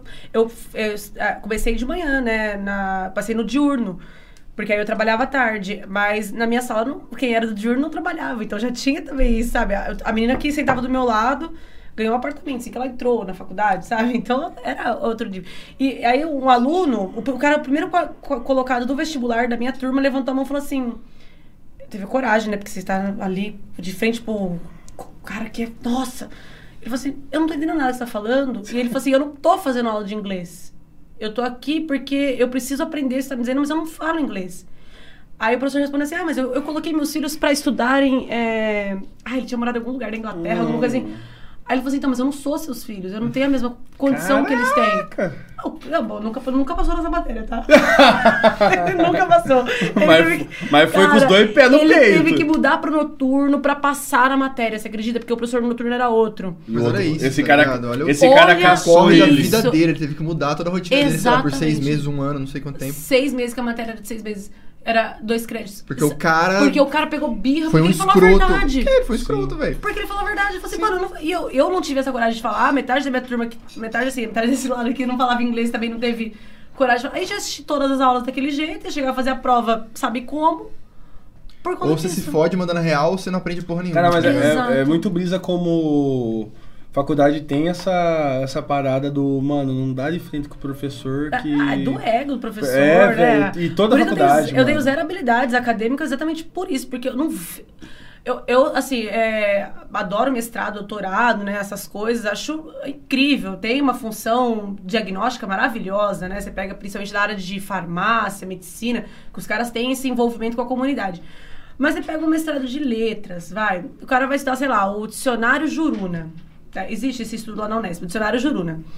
Se aquilo não sair do âmbito da universidade, vai servir pra quê? Então o cara vai passar dois anos ganhando dois mil reais no mestrado pra estudar, ótimo, excelente, eu sou super a favor. Mas ele precisa fazer aquilo ser envolvido pra comunidade, devolvido aplique, pra né? quem paga isso aqui, entendeu? Cara. Sabe, as pessoas pagam pra você passar dois anos da sua vida estudando isso. Então, Uhum. como é que eu vou aplicar o. Ó, você vai. Você dá 10 passos ali da Unesp de Araraquara, você chega numa escola pública, que é de frente pro estúdio de Química. Aquele garoto, ele tem que saber que aquilo lá é uma Unesp, que aquilo é uma universidade. Ele não sabe que na cidade dele tem faculdade. Sim. Então, se aquele cara que estuda o dicionário Juruna, um dia, um dia da vida dele, que ele for na e fala assim, deixa eu fazer uma palestra aqui nessa escola de graça, que é escola pública, deixa você fazer essas coisas, Uhum. pra você apresentar na universidade. E, Olha, a gente estuda isso, olha que legal, o dialeto Juruna, porque a galera do Rio Xingu era Juruna, foi todo mundo tirar de lá. O Rio Xingu sabe o que, que é, gente? Não sei o que, construção da usina. Pronto! Sim. Aí você fez valer os seus dois mil reais de pesquisa. Não é, não é dois mil, né? Tô aqui falando um valor que nem existe mais, mas... É, diminuiu. Ah, deve cortes. ter diminuído a CAPES, deve estar o quê? Uns 1.200? Você sabe que o meu primo ele fez Uniara, que é particular, e na hora de, de lá em Araraquara, e na hora de defender o TCC, uma das coisas que o cara, é, ele tá defendendo em dupla, ele e o amigo dele, e uma das coisas que o cara da bancada perguntou é assim, pô, legal tudo que você falou e tal, mas e o povão, entende isso que você tá falando? Isso daí foi uma puta sacada do professor que eu nunca esperava ter ouvido ali. Eu tava lá, eu, e o povão, entende? Aí o cara ficou. É, porque o cara fala de substância, de sol e tal. Mas, tipo, e é isso que você tá falando, velho. E a pública tem que ter ainda mais essa sacada. Pô, você fez, fez, fez, com dinheiro público, estudou em pública. Mas o que, que você tá devolvendo pra, pra comunidade? comunidade, exato. E mesmo se você não for devolver, pelo menos se alguém tiver interesse em ler, vai entender? Uhum. Essa linguagem, né? Porque linguagem acadêmica também. Extremamente ah. técnica e... É chata, difícil. Até o vocabulário, né? É muito extenso nesse sentido. Eu, na minha pesquisa de monografia, eu estudei um livro que chama O Abraço, da Lígia Bojunga, que é um livro infanto-juvenil que é uma menina de 19 anos contando um estupro que ela teve com 8 anos. Então, só que ela entende o estupro como um abraço. Então, é toda uma perspectiva da linguagem, eu eu fiz a parte semiótica, né? Então, você analisar a palavra junto com a imagem que é criada. Como é que um estupro pode ser a- a- associado a um abraço? Então, você percebe que a, a menina com 8 anos realmente vê aquilo como afetividade. E E eu já tinha isso na minha cabeça, cara, mas como é que eu vou levar isso para as pessoas? Eu quero debater isso. Eu fui no presídio que tem lá, em Américo Brasiliense, que é uma cidade do lado, de Araraquara, para saber quantas mulheres ali tinham sido estupradas e entendido aquilo. E aí acabei dando uma palestra no presídio sobre aquilo. Então, assim, foi mínima a minha participação acadêmica? Foi, mas já fez alguma coisa, alguma diferença para entender, tipo, ah, o estupro é tal coisa. Tanto é que tá acontecendo hoje né, a, a viralização da violência ali do DJ Isis. Isis, né? Acho que é Isis ou Ives. Ives, acho que é Ives. E aí você fala assim, cara, às vezes a pessoa passa por isso ela não sabe. Então, talvez a minha fala de entendimento sobre aquela agressão Ligou lá do uma, estupro. chavinha, Exato. assim, isso que é legal, sabe? Porra, com certeza. Mas é, é, é um pouco utópico também separar pensar, porque né, quantas pessoas vão pensar em fazer isso de verdade?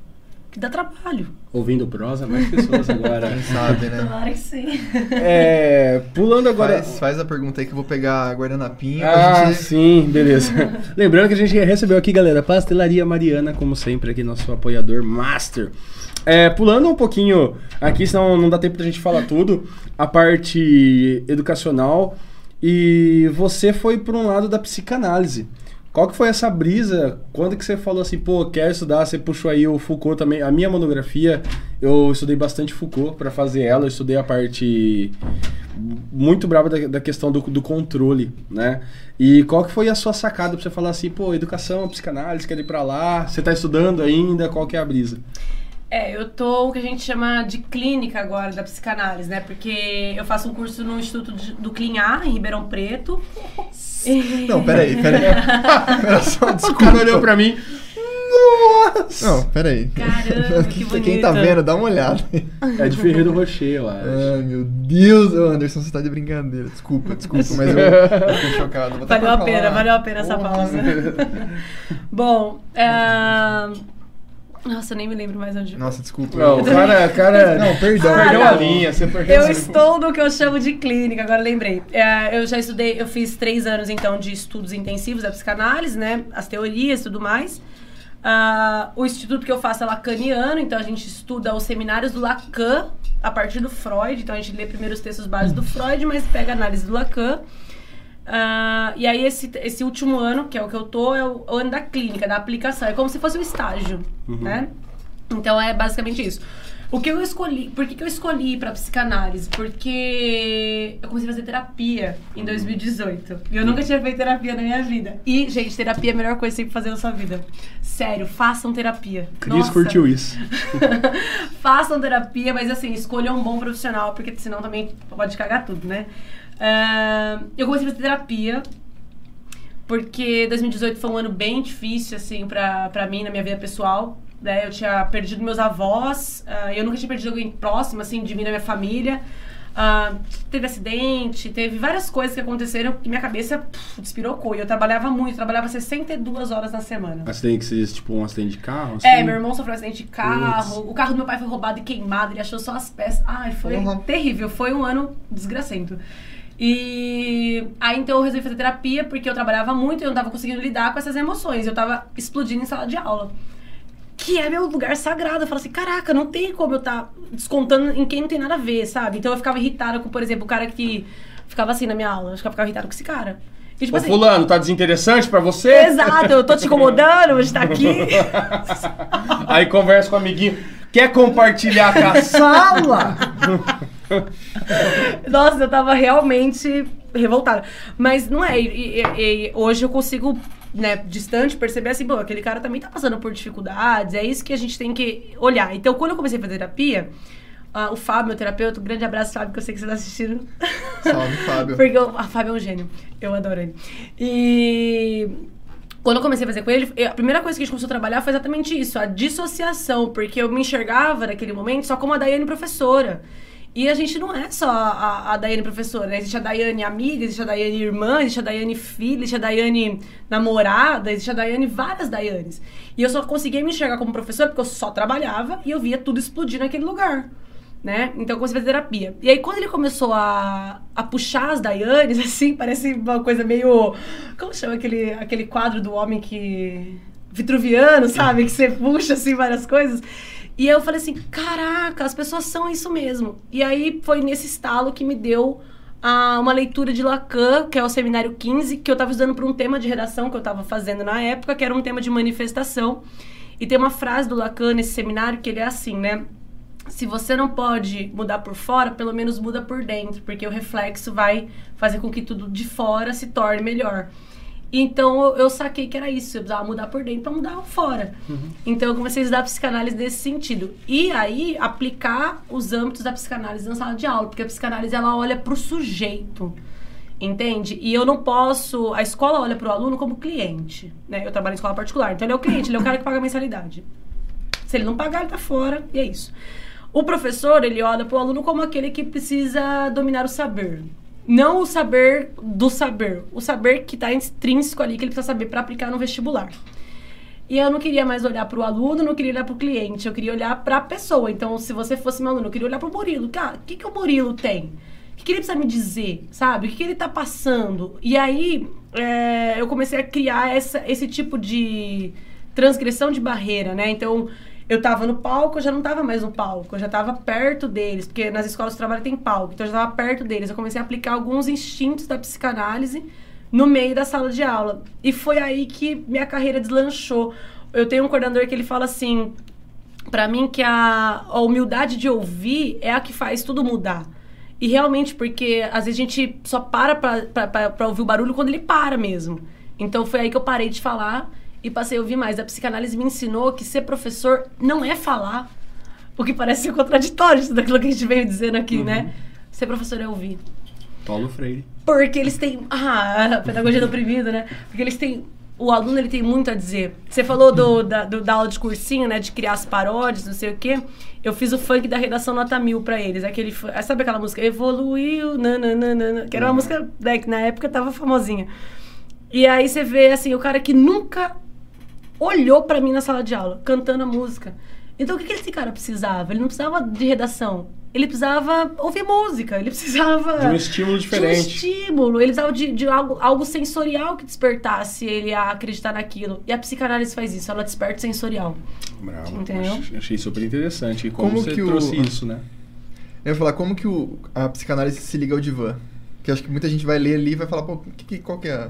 Tá, o divã, ele é uma linha da psicanálise, né? Uhum. Então, você se deitar no divã ou se sentar e aí você vai acabar expondo os seus problemas. A questão do divã, ela é uma figuração mesmo, porque é como a gente está aqui.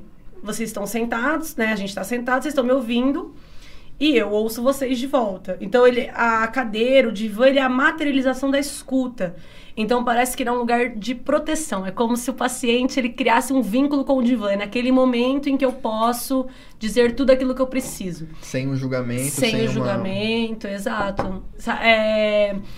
Acho que não é muito sobre julgar. É muito sobre querer falar e querer ser ouvido, porque uhum.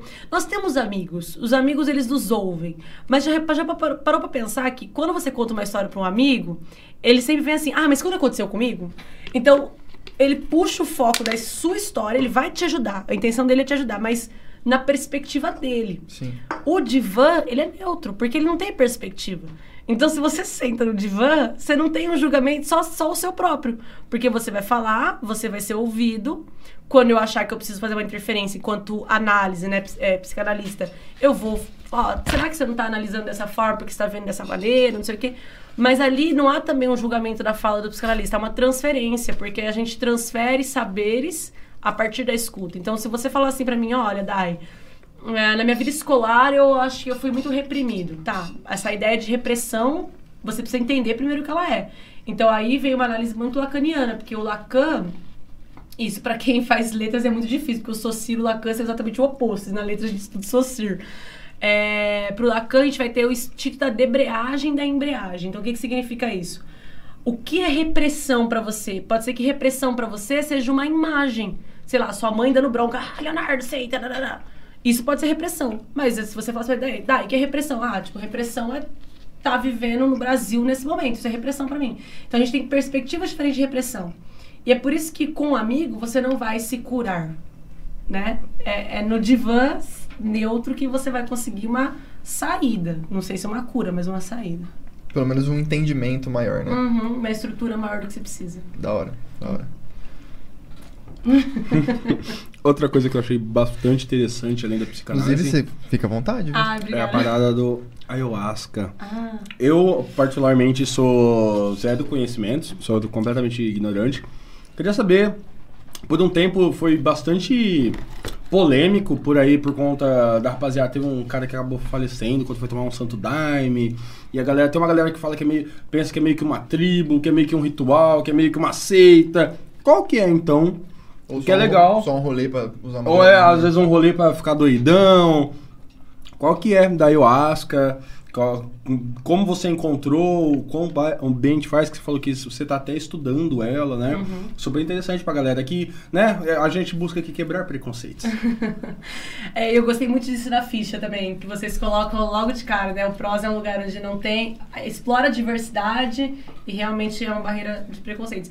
E a ayahuasca, ela é um assunto bastante polêmico, sempre foi. Eu, inclusive, a primeira vez que eu tive contato com a ayahuasca foi em 2014, eu tava na universidade, um amigo meu, um dos meus melhores amigos, a- o Mega, é, ele já tomava em São Paulo e ele falou assim pra mim, cara, se, se um dia você tomar ayahuasca, isso vai te fazer muito bem. E aí eu falei assim, hum, não é bem isso que eu ouço, né? Então aí eu, você começa, que você pega, por exemplo, o filho da Cissa Guimarães, que é aquela atriz super famosa, também teve episódios psíquicos por conta da ayahuasca, sabe? Você pega assim, no Google, se você jogar literalmente no Google ayahuasca, vai aparecer um monte de caralhada horrível, sabe? É, um monte de, de realmente é, negócio que você fala assim, ó, desmotiva. E aí, o que aconteceu? Eu fui pesquisar... Que aí eu sou chata, né? Porque eu preciso ser questionadora. Tudo eu questiono, sabe? Aí eu fui pesquisar academicamente. Falei, ah, deixa eu ver estudos que envolvam a ayahuasca de maneira acadêmica. E aí você começa a pesquisar, você percebe que realmente é uma ferramenta, né? Porque é uma combinação ali de duas raízes que vão quebrar o DMT do seu organismo para você poder realmente criar esse estágio alucinógeno, que é basicamente o que a droga também faz, a- as drogas ilegais, né? Porque a ayahuasca ela é regularizada, ela não é uma droga. E ela tem esse mesmo princípio. Só que qual que é a grande questão? Não é o fato de você comungar, porque é uma comungação que, que fala, né? Não é o fato de você comungar ayahuasca é, que é o problema. É onde você comunga. Então, aí que estão os maiores problemas. E aí você começa a ver os estudos, né? Eu estudo muito sobre isso porque eu estudo bastante sobre autoconhecimento. Eu gosto dessa parte, né? É, numerologia, cabalística, essas coisas, super minha praia. Signos, né? A gente tava falando sobre signo outro dia. É super uma coisa que eu gosto de, de, de pensar. E aí, se você pega a o lugar da ayahuasca, você pega onde as pessoas tomam, as pessoas compram na internet dose de ayahuasca pra tomar em casa, sabe? E isso sim gera um problema gigantesco, que é tipo você, sei lá, usar cocaína dentro de casa, você aquele negócio que injeta que eu não sei o nome, Heroína. sabe? Heroína, entendeu? É a mesma coisa. Agora, por exemplo, onde eu tomo ayahuasca? Eu tomo num lugar em Araraquara, que é ali na, na pista pra Jaú, que chama-se Monte Líbano. E é um lugar super bonito, é um espaço aberto, tem toda uma ficha de inscrição, então você tem que saber todos os seus parâmetros médicos, se você tem histórico de esquizofrenia, nananã, então você se, se prepara. Tem toda uma palestra, então a gente chega lá por volta das quatro da tarde para comungar só às oito, então tem uma palestra, tem um conhecimento de lugar, nananã. E a ayahuasca, ela leva a um despertar da consciência mesmo. Porque você, você não vai entrar em contato com coisas, nossa, bizarras. Não é isso, não tem nada a ver. Você vai entrar em contato com experiências que você já viveu. Só que você vai olhar para elas com outro olhar, com um olhar mais. É difícil explicar ayahuasca pra quem nunca tomou. Você vai olhar de um jeito mais ampliado. Então, realmente, você tem visões, né? Você tá de olho fechado, você vê coisas coloridas, você. é, a sua sensibilidade fica muito aflorada. Então, você, por exemplo, não tá frio, mas você sente frio, que você sente é, a pele, né? Mais viva. Você consegue ver, assim, a sua mão em uma, uma dimensão maior, você consegue ver seu corpo. Então, você consegue é, perceber na ayahuasca as coisas que no, no seu dia com a ayahuasca, coisas que no seu dia a dia normal você não consegue. Porque a gente vive uma vida muito acelerada. Eu, eu falo isso para os meus alunos, que uma vez eu fui para São Paulo, do interior caipira, né? Fui para São Paulo andar de metrô na escada rolante. Aí você sabe que na escada rolante tem aquela regra, né? Do lado da esquerda, a galera passa correndo na escada rolante. Pra mim, não entra na minha cabeça, isso é muito absurdo. Sim. Você correr na escada rolante, a escada rolante já serve Pra ser rápido. Exatamente. E do lado direito. é, não. É que eu sou ruim esquerda e direita. É, do lado direito você fica lá quietinho. Como se fosse carro, a esquerda é pra podar. Isso, isso, Sai. isso, pra você correr. Aí eu cheguei em São Paulo, fiquei de colada, adivinha? Esquerda. esquerda, né? Tomei um burrão, tomei um xingo, beleza, aprendi. Isso, pra- na minha visão, é muito é, complicado a gente viver dessa forma. Sabe? É desesperador você ter que viver correndo, correndo, correndo, correndo, correndo, correndo, correndo. Então, quando eu conheci a ayahuasca, eu tava nessa pegada. Correndo, correndo, correndo, correndo. Cara, sabe? Querendo mudar o mundo. Então, na ayahuasca eu aprendi a desacelerar. Porque esse processo é exatamente isso. Você começa a se conectar ali mais com a natureza, se você tem essa vibe natureza, né? Ah, se você tem religião, isso pode aflorar também, mas não a religião no se- no sentido doutrina, mas numa crença, Espiritualidade. uma espiritualidade, isso. Então isso começa a aflorar um pouco mais, porque o espaço ele é muito universal. Então tem ali uma imagem de Buda, mas também tem Jesus Cristo, aí tem os animais de poder, porque é xamânico, né? Então, nesse lugar. Aí, em 2019, eu fui pra Caraíva, na Bahia, e lá tem uma comunidade indígena. E eu já sabia que tinha, fui pesquisar. Comunguei a ayahuasca lá também com eles. Aí lá o negócio foi outro, assim. Mais forte. Cacete, nossa, preparado pelos próprios índios, assim, o negócio foi mais forte. Porque lá era o mel da ayahuasca mesmo, sabe? O mel da raiz. o- era Suprassumo. o suprassumo do suprassumo. E ali, por exemplo, no ritual que eu faço, por exemplo, eu vou de carro e volto de carro dirigindo. Super tranquilo. Nesse ali é você foi pista. voando, voltou. Não, nesse eu dormi lá, eu fiquei com. Porque lá também eu não, eh, na Bahia eu não conhecia direito, né? Tem que ser, pra você ir pra Caraíba, você tem que atravessar um rio, eu fiquei meio receosa. Mas a- o efeito da minha dose durou quase 9, 10 horas lá. E o que normalmente costuma durar 4. E aí o que, que você percebe depois que você toma ayahuasca? Que a vida desacelera, entendeu? Então você começa a valorizar algumas coisas. Então acho que a ayahuasca ela tem esse poder quando você entende o efeito dela, que é saber o que você precisa conhecer, o que você precisa escutar de você mesmo, o que que você precisa colher. Acho que é mais ou menos por aí. Não sei se eu fugi. Não, eu acho que, é acho que você deu a explicação bem espiritual da coisa e que faz a galera, às vezes, a galera que tem um certo preconceito olhar com um pouco mais de ternura e ver que por ser diferente não é algo. Porque tem gente. Eu, já- é, eu lembro. Eu não lembro se é o filho dessa atriz que falou, se Guimarães, mas eu lembro que teve um cara que faleceu assim na época. E eu sempre fui antenado com a internet e tal. Aí começa a galera e vem que fala que isso é coisa do diabo, que isso é coisa de maluco, que isso é de pá tal. E por mais que eu seja ignorante, eu sei que não é, né? E inclusive tem um amigo meu que tá tá indo bastante assim lá, lá em, ele vai em Campinas. Ele me explicou bastante coisa assim, mas acho legal a sua fala pra galera perceber que é muito mais normal do que parece e só por ser diferente não é nada do outro mundo, né, Pra meter medo e tudo mais, né? Acho que é, é o papel do prosa, né, de O, o que eu gosto. chegar, chegar. O que eu mais gosto de tomar ayahuasca é que é o único lugar que eu vou que eu não encontro aluno. Aí vai entregar o potinho, professor, você aqui. Foi o único lugar da minha vida que eu já estive. Não, porque uma vez eu tava no interior da Bahia, no interior do interior da Bahia, de repente, oi, Dai, não sei o quê. Falei, cara, não é possível. E era aluno. É o único lugar que eu não encontro aluno, porque é exatamente isso. Tem que, você tem que ter uma maturidade. Quando o Mega me convidou em 2014 pra tomar, é, ele me convidou em fevereiro. Eu fui tomar em agosto, também dia 22 de agosto. Eu sou bom com data. Eu tomei dia 22 de agosto. Porque eu, tive, eu, eu demorei pra processar, porque eu precisava estar madura no sentido assim, tá, o que eu vou entender daquele processo vai fazer bem pra mim?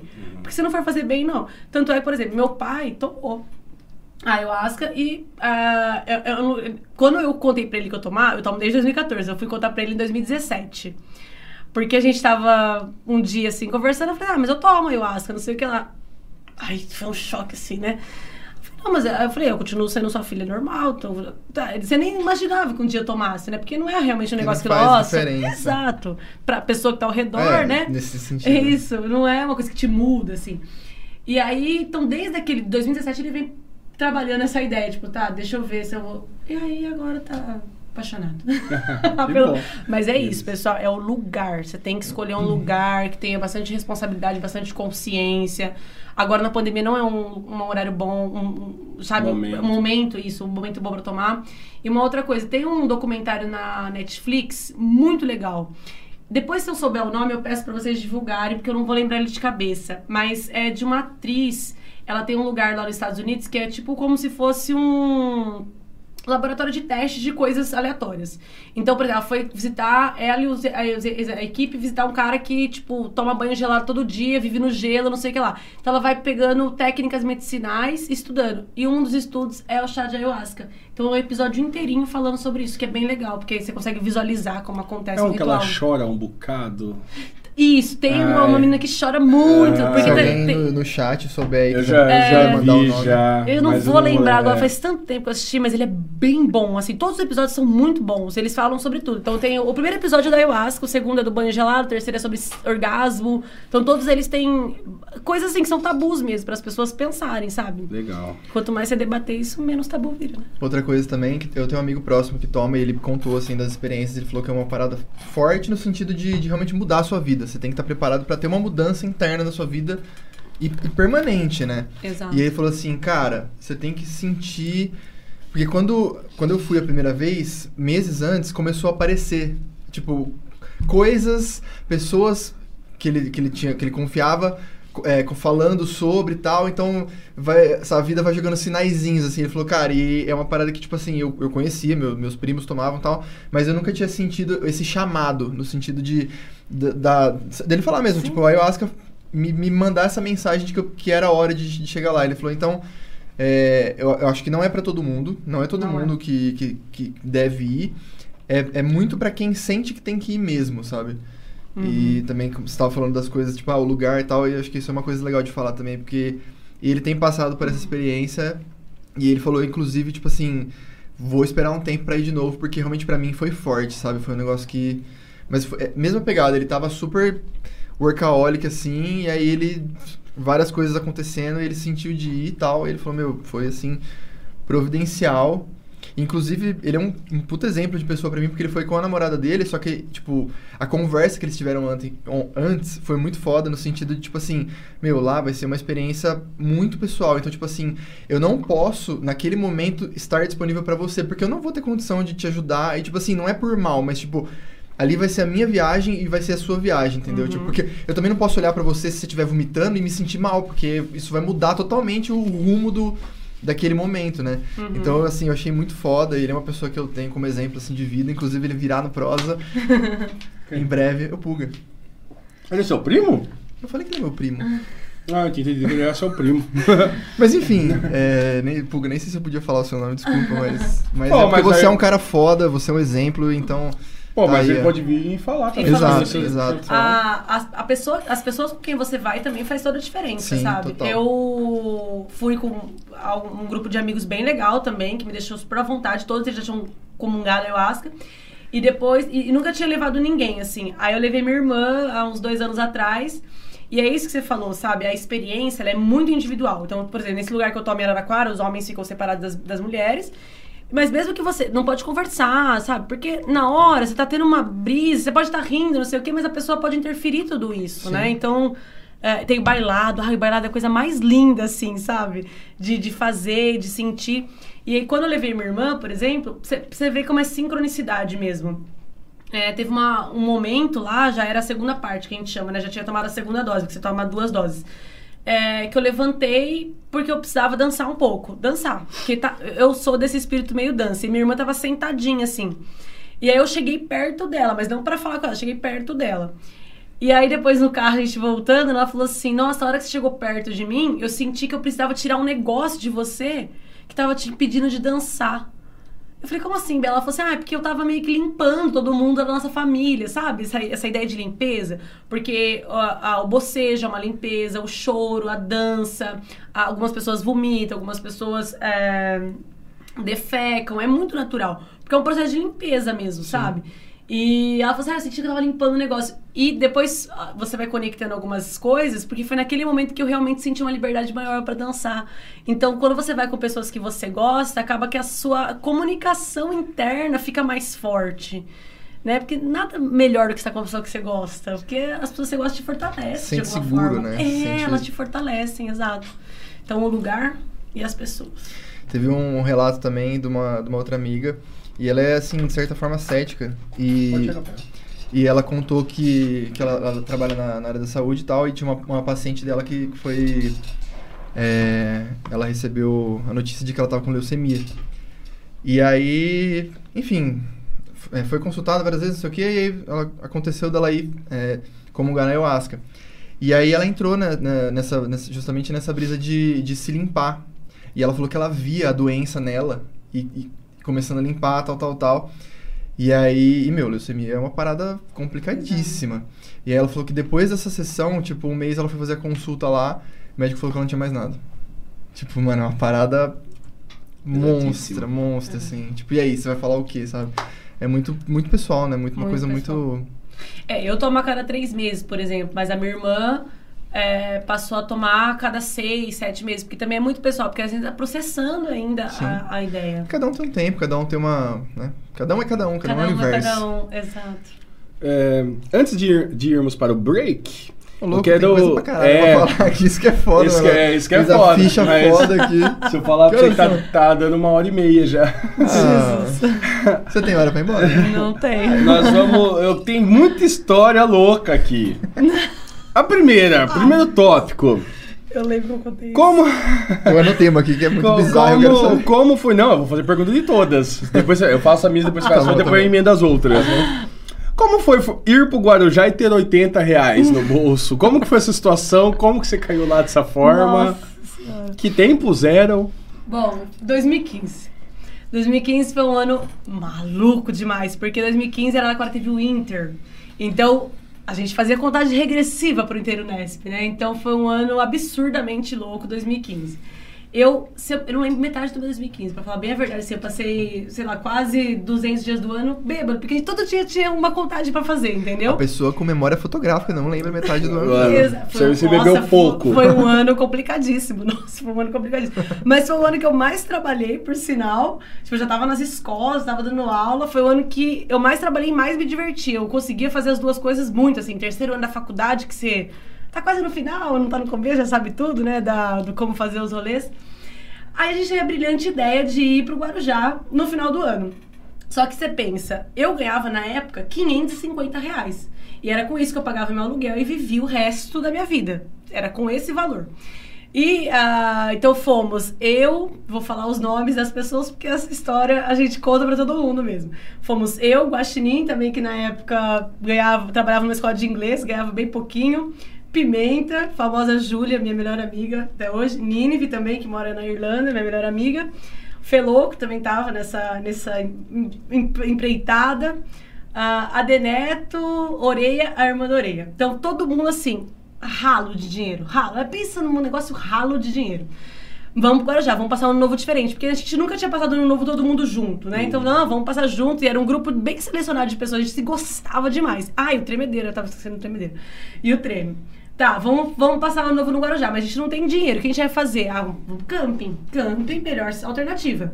Tá, fomos pesquisar um camping. Deixamos isso pra mão da Júlia. Júlia Pimenta é a pessoa mais mão de vaca que eu conheço na minha vida. Melhor pessoa pra procurar um lugar pra Exatamente, eu falei assim, ela vai arrumar um lugar excelente por um preço menor.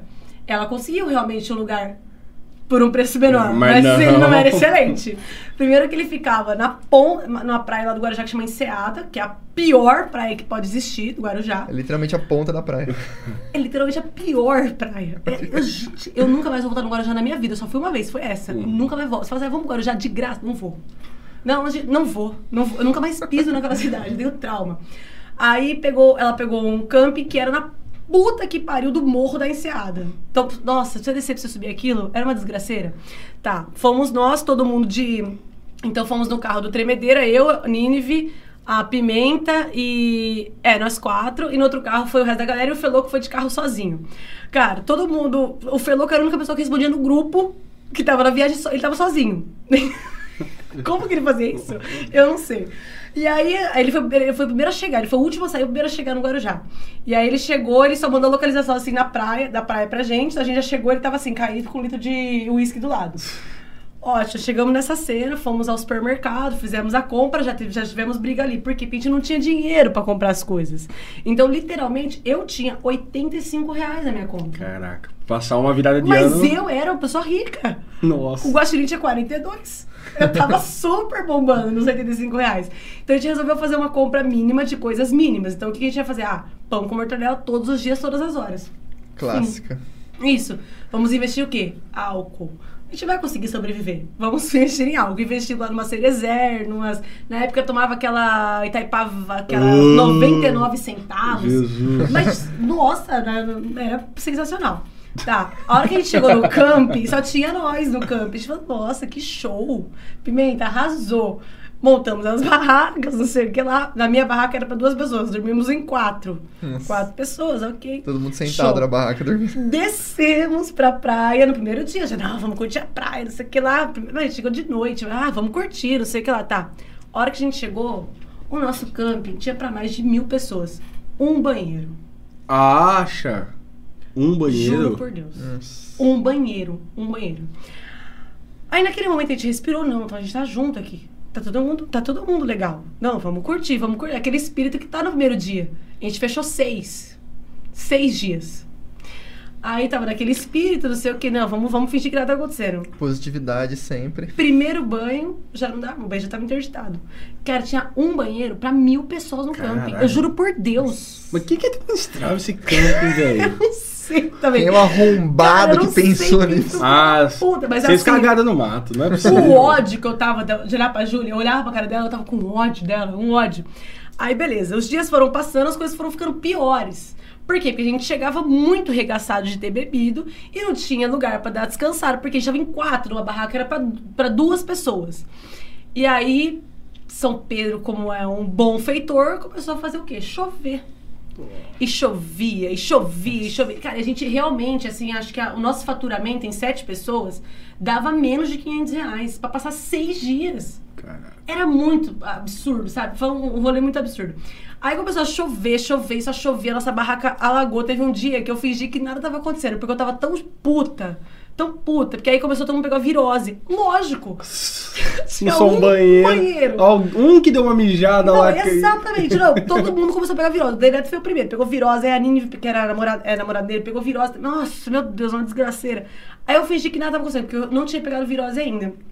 Aí choveu tanto na barraca, choveu tanto, tanto. O que, que vocês faziam na hora que tava chovendo? Vocês ficavam na chuva, assim, largado? Ficava ali na barraca, só que a nossa barraca começou a alagar. Aí aconteceu, a gente deitou no, no colchão, aí teve uma hora que o tremedeira bateu a mão assim, aí ele aí eu sou a pessoa mais séria do meu grupo de amigos, aí ele mandou assim, ô Fê, que meu apelido é Fê Louca, né? Ô Fê, aí eu falei, o que que foi? Ele falou assim, a nossa barraca tá alagada, eu falei, finge que tá numa piscina. Fecha o olho, mano. Só ignora. Aí ele bateu assim, o celular dele tava assim, ó, nadando na Nossa. piscina. Ele falou assim, meu celular tá nadando na piscina. O que eu faço? Falei, ai, não sei, só não me, só não me enche o saco. Aí, beleza, aí chegou a minha vez de pegar virose, passamos a virada, passei a virada, né, vomitando, enfim. Aí a gente conhece, eu e a Júlia, a gente era solte- as únicas solteiras na época. A gente encontrou dois caras e falou assim, não, é a nossa chance agora de dormir num lugar legal. Sobreviver, tá ligado? De sobreviver. Encontramos dois caras bonitos. Vocês né? querem beijar? Não, só me leva pra sua casa. Só que era um banho. Encontramos dois caras bonitos, assim, né? Bom porte, falei assim. Vamos nesse aí, vamos nesse aí mesmo. Pegamos, chegamos, demos um chaveco nos caras, conseguimos dormir num apartamento. Aí o cara falou assim: vocês querem fazer uma coisa? Eu falei assim: aham, tomar banho. Um banho, uma água potável, tá Ele ligado? ficou me olhando com uma cara de tipo, meu Deus, Um banheiro onde eu possa entrar Quem e relaxar. tá louca. Entramos nós duas no banheiro e a gente falou assim: eu falei isso pra Ju- Júlia. Eu não quero ficar com esse cara mais, mas eu quero tomar banho e dormir numa cama gostosa. O que a gente faz? Aí, ah, vamos fingir de louca. A gente se trancou no banheiro, tomamos banho, trancamos a porta do quarto. Dormiu no cara, estourando a porta. assim, a gente dormiu até umas 5 e 15 da manhã, hora que a gente viu que o som da sala acabou, porque eles fizeram uma festa no apartamento deles. A gente saiu devagar, pegamos, fomos embora, né? A pé. A gente tava na Pitangueiras. Não sei, mas deve ser longe pelo, É seu, pelo, pelo seu tom. Mas fomos a pé até lá, chegamos no, no coisa, eu tava ainda passando muito mal, não sei o que lá. Eu fui deitar, né, mais um pouco, aí eu falei assim, gente, a gente vai embora hoje. Ah, ah não, a gente vai embora hoje, dia 1. Vamos embora agora. Eu vou eu não dirigia na época, eu vou- a gente vai embora, tá bom? Já embora, é isso, decisão completa. Bom, você leva a barraca, quatro deles fica sem teto. A barraca nem era minha. Aí eu falei, não, a gente vai embora porque não tem mais condição, não sei o que lá. E eu super sensata, assim.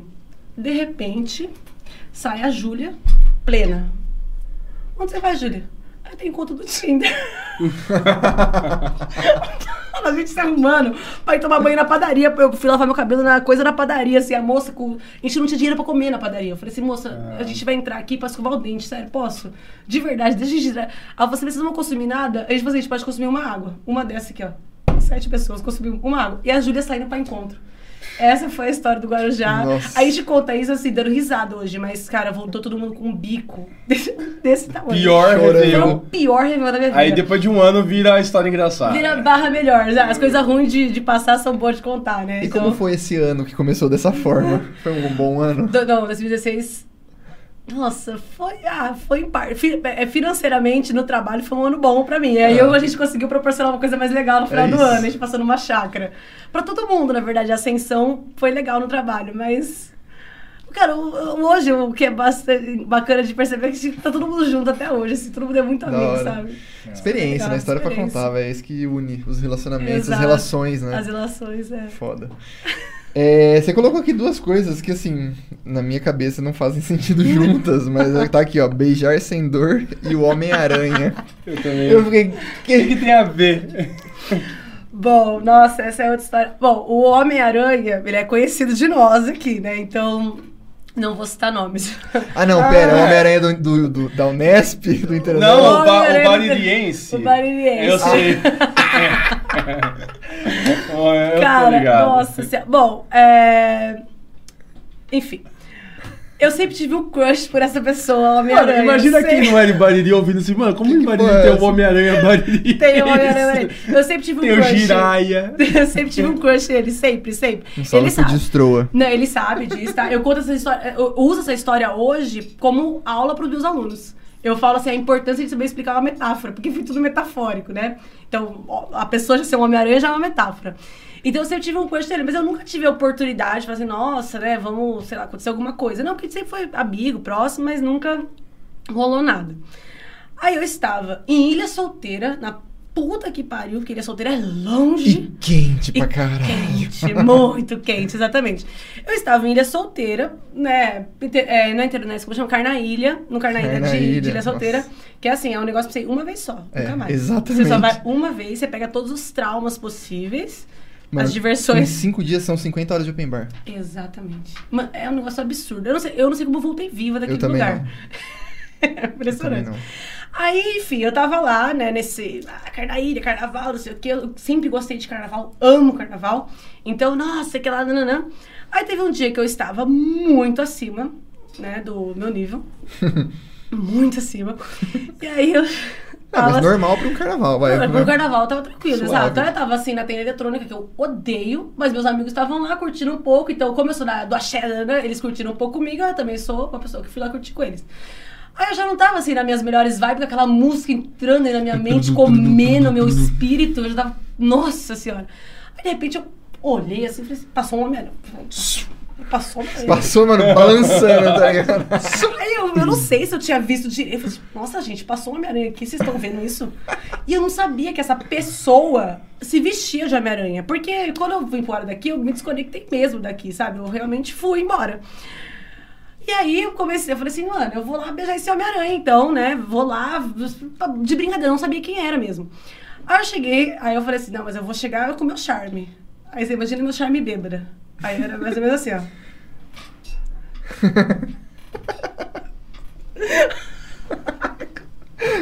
O pior é que a pessoa começou a me acompanhar. Os mímicos. E a pessoa falou assim: Oi, Dai! Igual de a máscara. Pa- passou a bebedeira na hora. Gente, Homem-Aranha é adivinha? Sentido aranha, tá ligado? Homem-Aranha adivinha, sabe meu nome. Aí, nesse dia, tava todo mundo me infernizando porque eu tinha perdido meu brinco. E na época, eu não saía sem brinco. Eu tinha uma noia, eu não saía sem brinco. Eu achava que sem brinco eu não era apresentável. Aí eu tinha perdido meu brinco de um real e eu fiz todo mundo ficar procurando. O brinco de tava todo puto comigo. Aí ele falou assim, oi, aí eu falei, gente, vocês estão ouvindo isso? Aqui, ó, não sou eu que tô ouvindo isso. Aí ele tirou a máscara. Aí eu, caraca, nossa, eu falei, Eu gente, tô vou- muito louco. eu falei, não é possível, nossa, meu crush da adolescência. Eu falei, ai, tá aqui, não é possível. Aí eu falei assim, nossa, não, não, não. Só que o que acontece, né? Na minha cabeça, nossa, minha cabeça é muito doida. Essa pessoa tem um outro amigo. E eu já tinha tido uma historinha, um casinho com esse, meu, com esse, outro, com esse outro amigo. Então, na minha cabeça maluca, essa pessoa nunca ficaria comigo, de dar uns beijinhos, porque respeitaria o amigo. Ainda mais no Carnaília, não é, É, mesmo? Exatamente, claro. carnaval, a sei lá quantos mil É, quilômetros, não, né? Tudo se mantém. Aí eu falei assim, mas isso tudo tava acontecendo na minha cabeça, num período muito rápido. Enquanto rolava um, Enquanto- um eletrônico frito e uma mímica. E... Exatamente. Aí eu falei assim, caraca, mas ele não vai ficar, não vai querer ficar comigo por conta da história desse passado remoto. Aí eu cheguei pra ele e falei assim, olha, você acha de beijar sem dor? Só que na minha cabeça, o que, era sem dor? É sem a história, Sem o sem, o trauma, passado, sem sem, o trauma. sem- Só que só na minha cabeça isso. Aí ele olhou pra mim e falou assim: Olha, você é bem legal, mas você é bem doida, né? e saiu vazado. Ah, não beijou? E saiu vazado. E só- Gente, eu fiquei sóbria na hora. Eu fiquei sóbria na hora. Eu falei assim, caralho, a única vez que eu cheguei, tive coragem de chegar. Falei essa bosta. Aí o Falcão, meu amigo, não, a ideia é ótima. Ele falou assim: não, vamos encontrar ele de novo, você vai, você vai pegar ele. Aí o Falcão escreveu na minha, na minha mão, assim, uma brincadeira que era tipo. é, eu levantava os dedos e tava escrito assim: Oi, tudo bem? Vamos beijar? Alguma coisa assim, era uma brincadeira. Eu não lembro direito o que, que era. Aí a gente foi na caça do Homem-Aranha. Fomos na caça do Homem-Aranha. Aí cheguei. Encontramos, né? Cantora. Pera, pera, Falei assim. Escuta, escuta. Ele veio aqui.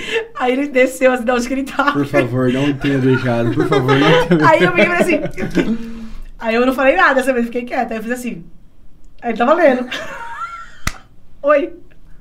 Tudo bem? Vamos beijar? Aí ele falou assim. Ai, por que, que você não vai dormir, hein? Melhor história! Conclusão. Não. Saí do carnaval sem beijar o Homem-Aranha. Ah, era isso que eu tava... Famosa nota zero pra mim.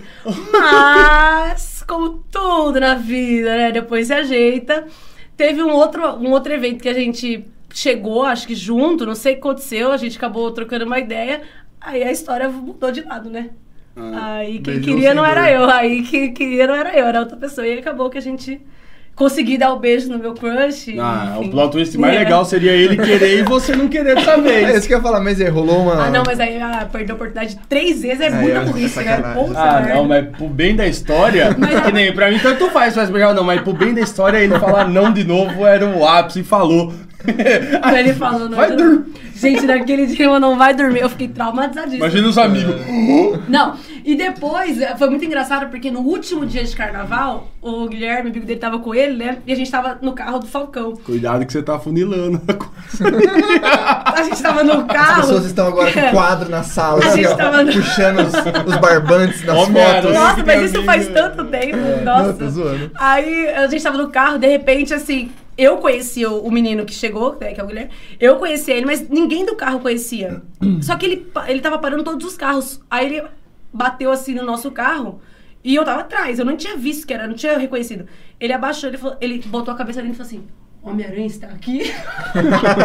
o amigão da Mano, vizinhança. você pensa isso? Tipo assim, seis da manhã, depois de 12 horas de open bar. O Nossa. Homem-Aranha está aqui? Meu Deus, gente não conseguia nem dirigir o carro mais. Entendeu? Mas foi isso, eu tomei dois fora assim, brilhante. Foi engraçado, foi uma história Nossa, foi Histórias pra contar. Hoje eu conto isso na sala de aula pra falar assim, gente, tá vendo? Não dá pra você explicar dessa forma, né? Não dá pra você supor que outra pessoa vai entender o que você quer dizer. Mas é mais ou menos por aí. Muito bom, é isso. Tirou até uma lição pra passar Tirar pros uma lição, pô. exato. O óbvio Foda. também precisa ser Beijar sem dor, traço, Homem-Aranha. Exatamente. Eu fiquei muito curioso por isso. É, você vai falar outra aí que você Pode, anotou? pode. Não, pode mandar. Era essa, era Ah, essa. essa? Era essa.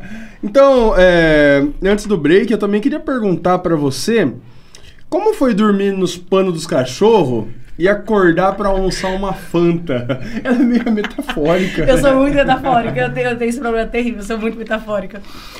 Cara, essa história é muito boa. Eu vivi ela com um amigo meu, Neve, que eu sei que ele tá assistindo também, que eu pedi pra ele assistir. É, Foi outra história de pobretude. A época de CPFL era uma época hard pra nós, assim, que a gente ganhava pouco e, enfim.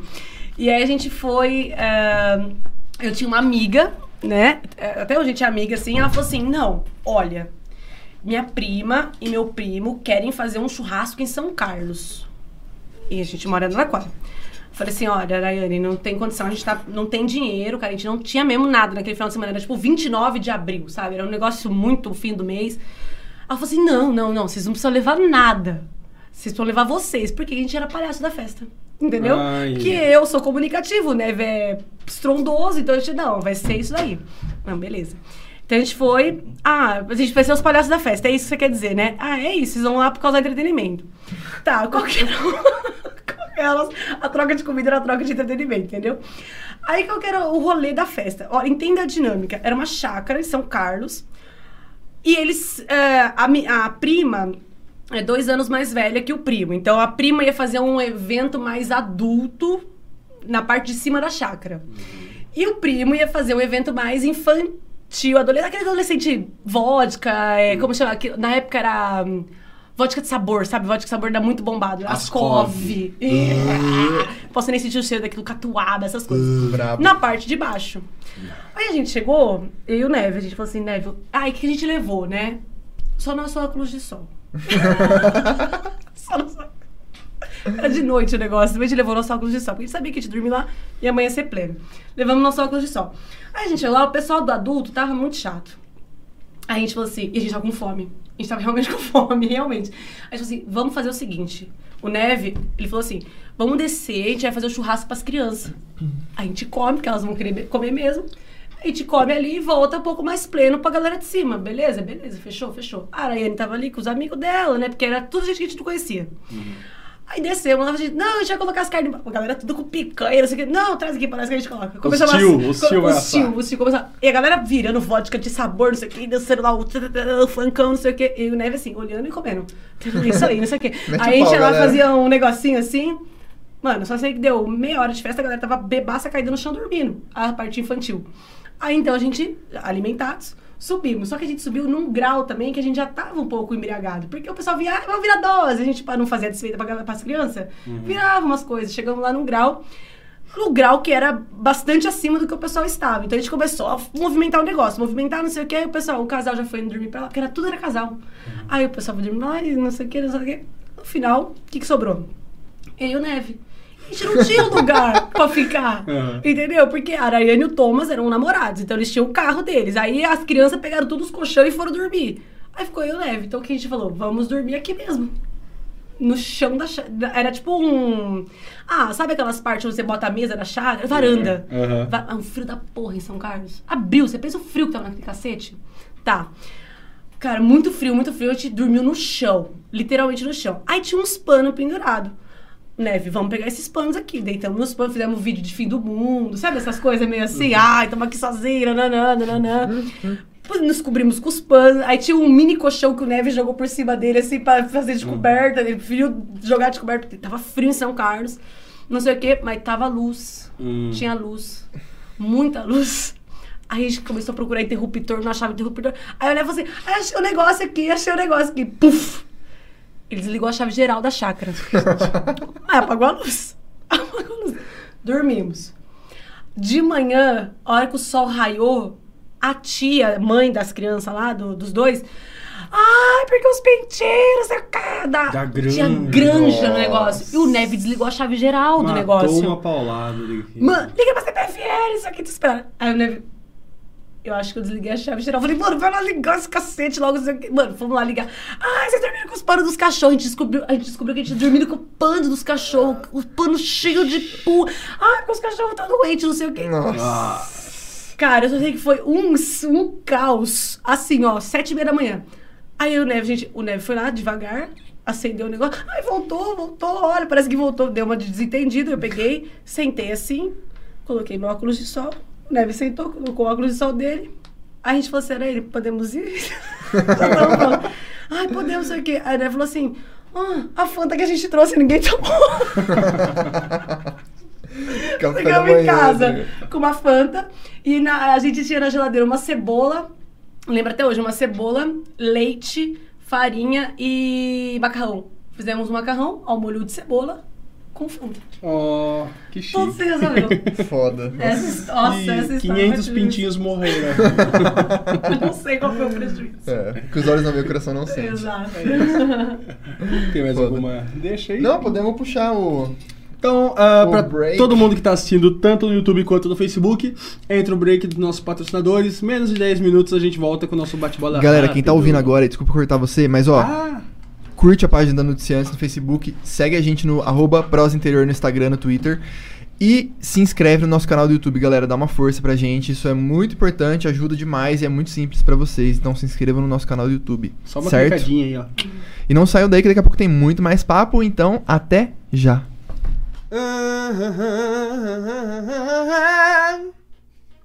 Você já sabe o que, que isso vai virar, né? Sabe de uma coisa? Eu não conheço uma só pessoa que não quer ver uma casa linda e arrumada. E sempre que eu vejo uma casa linda e arrumada, eu vejo que nessa casa tem uma linda peça de artesanato. Todo mundo adora. Todo mundo adora uma bela peça feita à mão e é por isso que o artesanato vem crescendo a cada dia. E se nós vamos falar do melhor artesanato de Bariri região, nós temos que falar da Vera de Man Artesanato. A Vera de Artesanato tem como proposta possibilitar que o nosso dia fique cada vez mais bonito, utilizando peças únicas e exclusivas para dar graça e beleza para momentos e locais especiais. O objetivo é a reciclagem de produtos, transformando-os em objeto para decoração e uso, fazendo peças únicas e exclusivas do jeitinho que você gosta. A Vera sabe que uma peça bonita, feita com amor e carinho, cabe em qualquer lugar. Quer ver o trabalho da Vera? Vai no Instagram, arroba Vera Imã Artesanato. Arroba Vera Imã Artesanato. Vera Artesanato. Deixe a sua vida mais bonita. Bicho, essa é a era das tatuagens, essa é a era dos piercings. Todo mundo quer fazer, todo mundo tem um. Mas na moral, quer colocar um piercing, quer fazer uma tatuagem, faz com alguém de confiança, faz com a Raquel Fursim. Com a Raquel, você coloca piercings da melhor qualidade e tem todo o suporte necessário para cuidar da sua joia. Uma lembrança ou mesmo algo bonito que.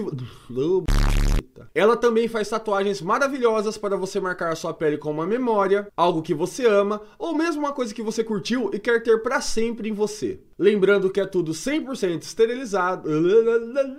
Lembrando que é tudo 100% esterilizado e descartável, preservando o bem-estar do cliente. Também é bom lembrar que a Raquel é referência regional com seu trabalho com piercings e tatuagens, dando cursos, sendo jurada em eventos e muito mais. Ou seja, não tem ninguém melhor para trabalhar com a sua pele do que ela, não é mesmo? Quer lançar uma tatu, colocar um piercing? Fala com a Raquel Fursim.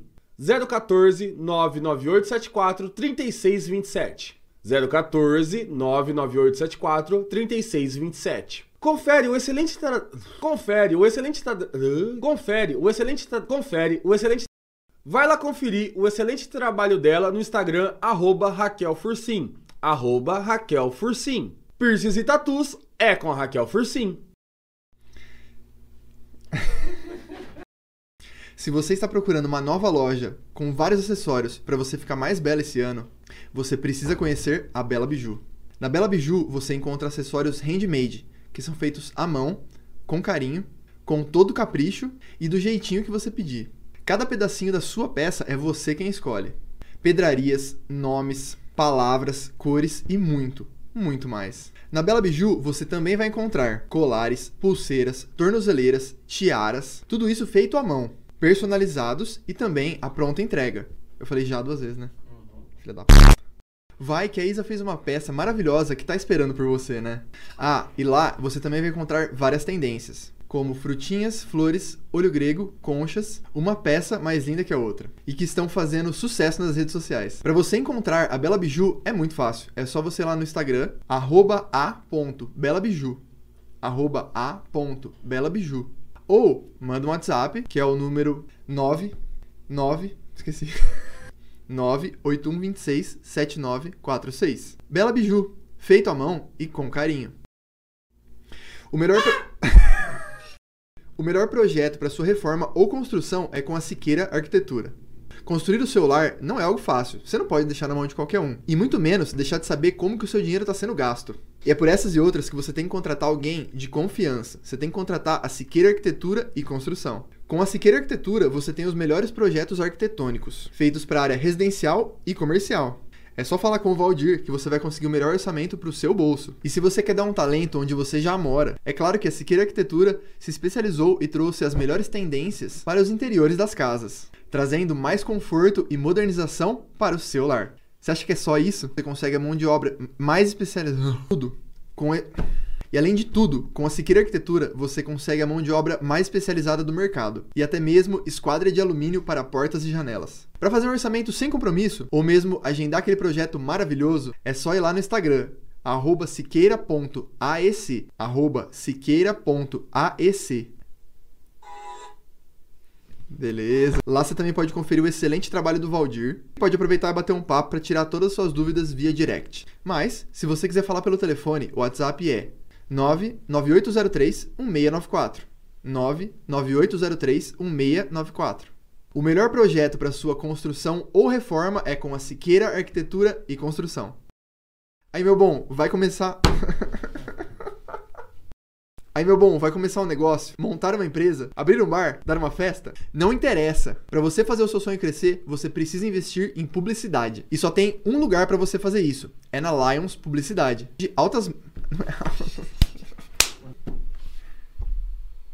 Na Lions, você atinge ótimas metas e alcança um público que jamais imaginou. O do Reis sabe como chamar a atenção da galera de Bariri e região, sempre organizando festas, divulgando eventos e enriquecendo as marcas da nossa cidade. A Lions oferece diversos serviços, como gestão em mídias sociais. Afinal, não tem como deixar qualquer um mexer na internet por você, né, meu amigo? Tem que ser alguém que sabe o que está fazendo.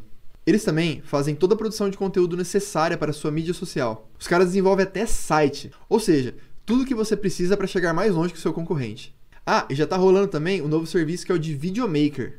A equipe da Lions se especializou para fazer a sua marca bombar em áudio e vídeo. Não tem como escolher outro, tem que ser a Lions Publicidade. E para falar com a Lions é bem simples. O número é 988327831. E tem também o Instagram, que é o arroba mkt.lionspublicidade. Arroba mkt.lionspublicidade. E tem também o site, que é o www.lionspublicidade.com.br www.lionspublicidade.com.br Lions Publicidade, todo grande negócio é construído com amizade. Murilo, você sabe qual é o lugar de matar a fome? A pastelaria Mariana! Uh! O lugar de matar a fome é na Pastelaria Mariana. Todo mundo já conhece, sempre servindo os melhores salgados. E agora tem também os salgados fritos e congelados Mariana. É isso mesmo, você pode encontrar os salgados Mariana no supermercado pertinho da sua casa. São salgados de qualidade, congelados, para você se deliciar com família e amigos. Nossa, ficou muito bosta! São salgados de qualidade, congelados, para você se deliciar com a sua família e com seus amigos, como e onde quiser. Vá, vá, vá! Ah, e tem um detalhe muito especial: eles nem precisam mais ser fritos. É isso mesmo que você ouviu. Agora, o salgadinho Mariana já vem frito. É só colocar no forno ou air fryer, aquecer e pronto. Pode servir essa delícia que todo mundo vai gostar. São pacotes de meio quilo de salgadinho já frito, que é só aquecer. Você vai se surpreender.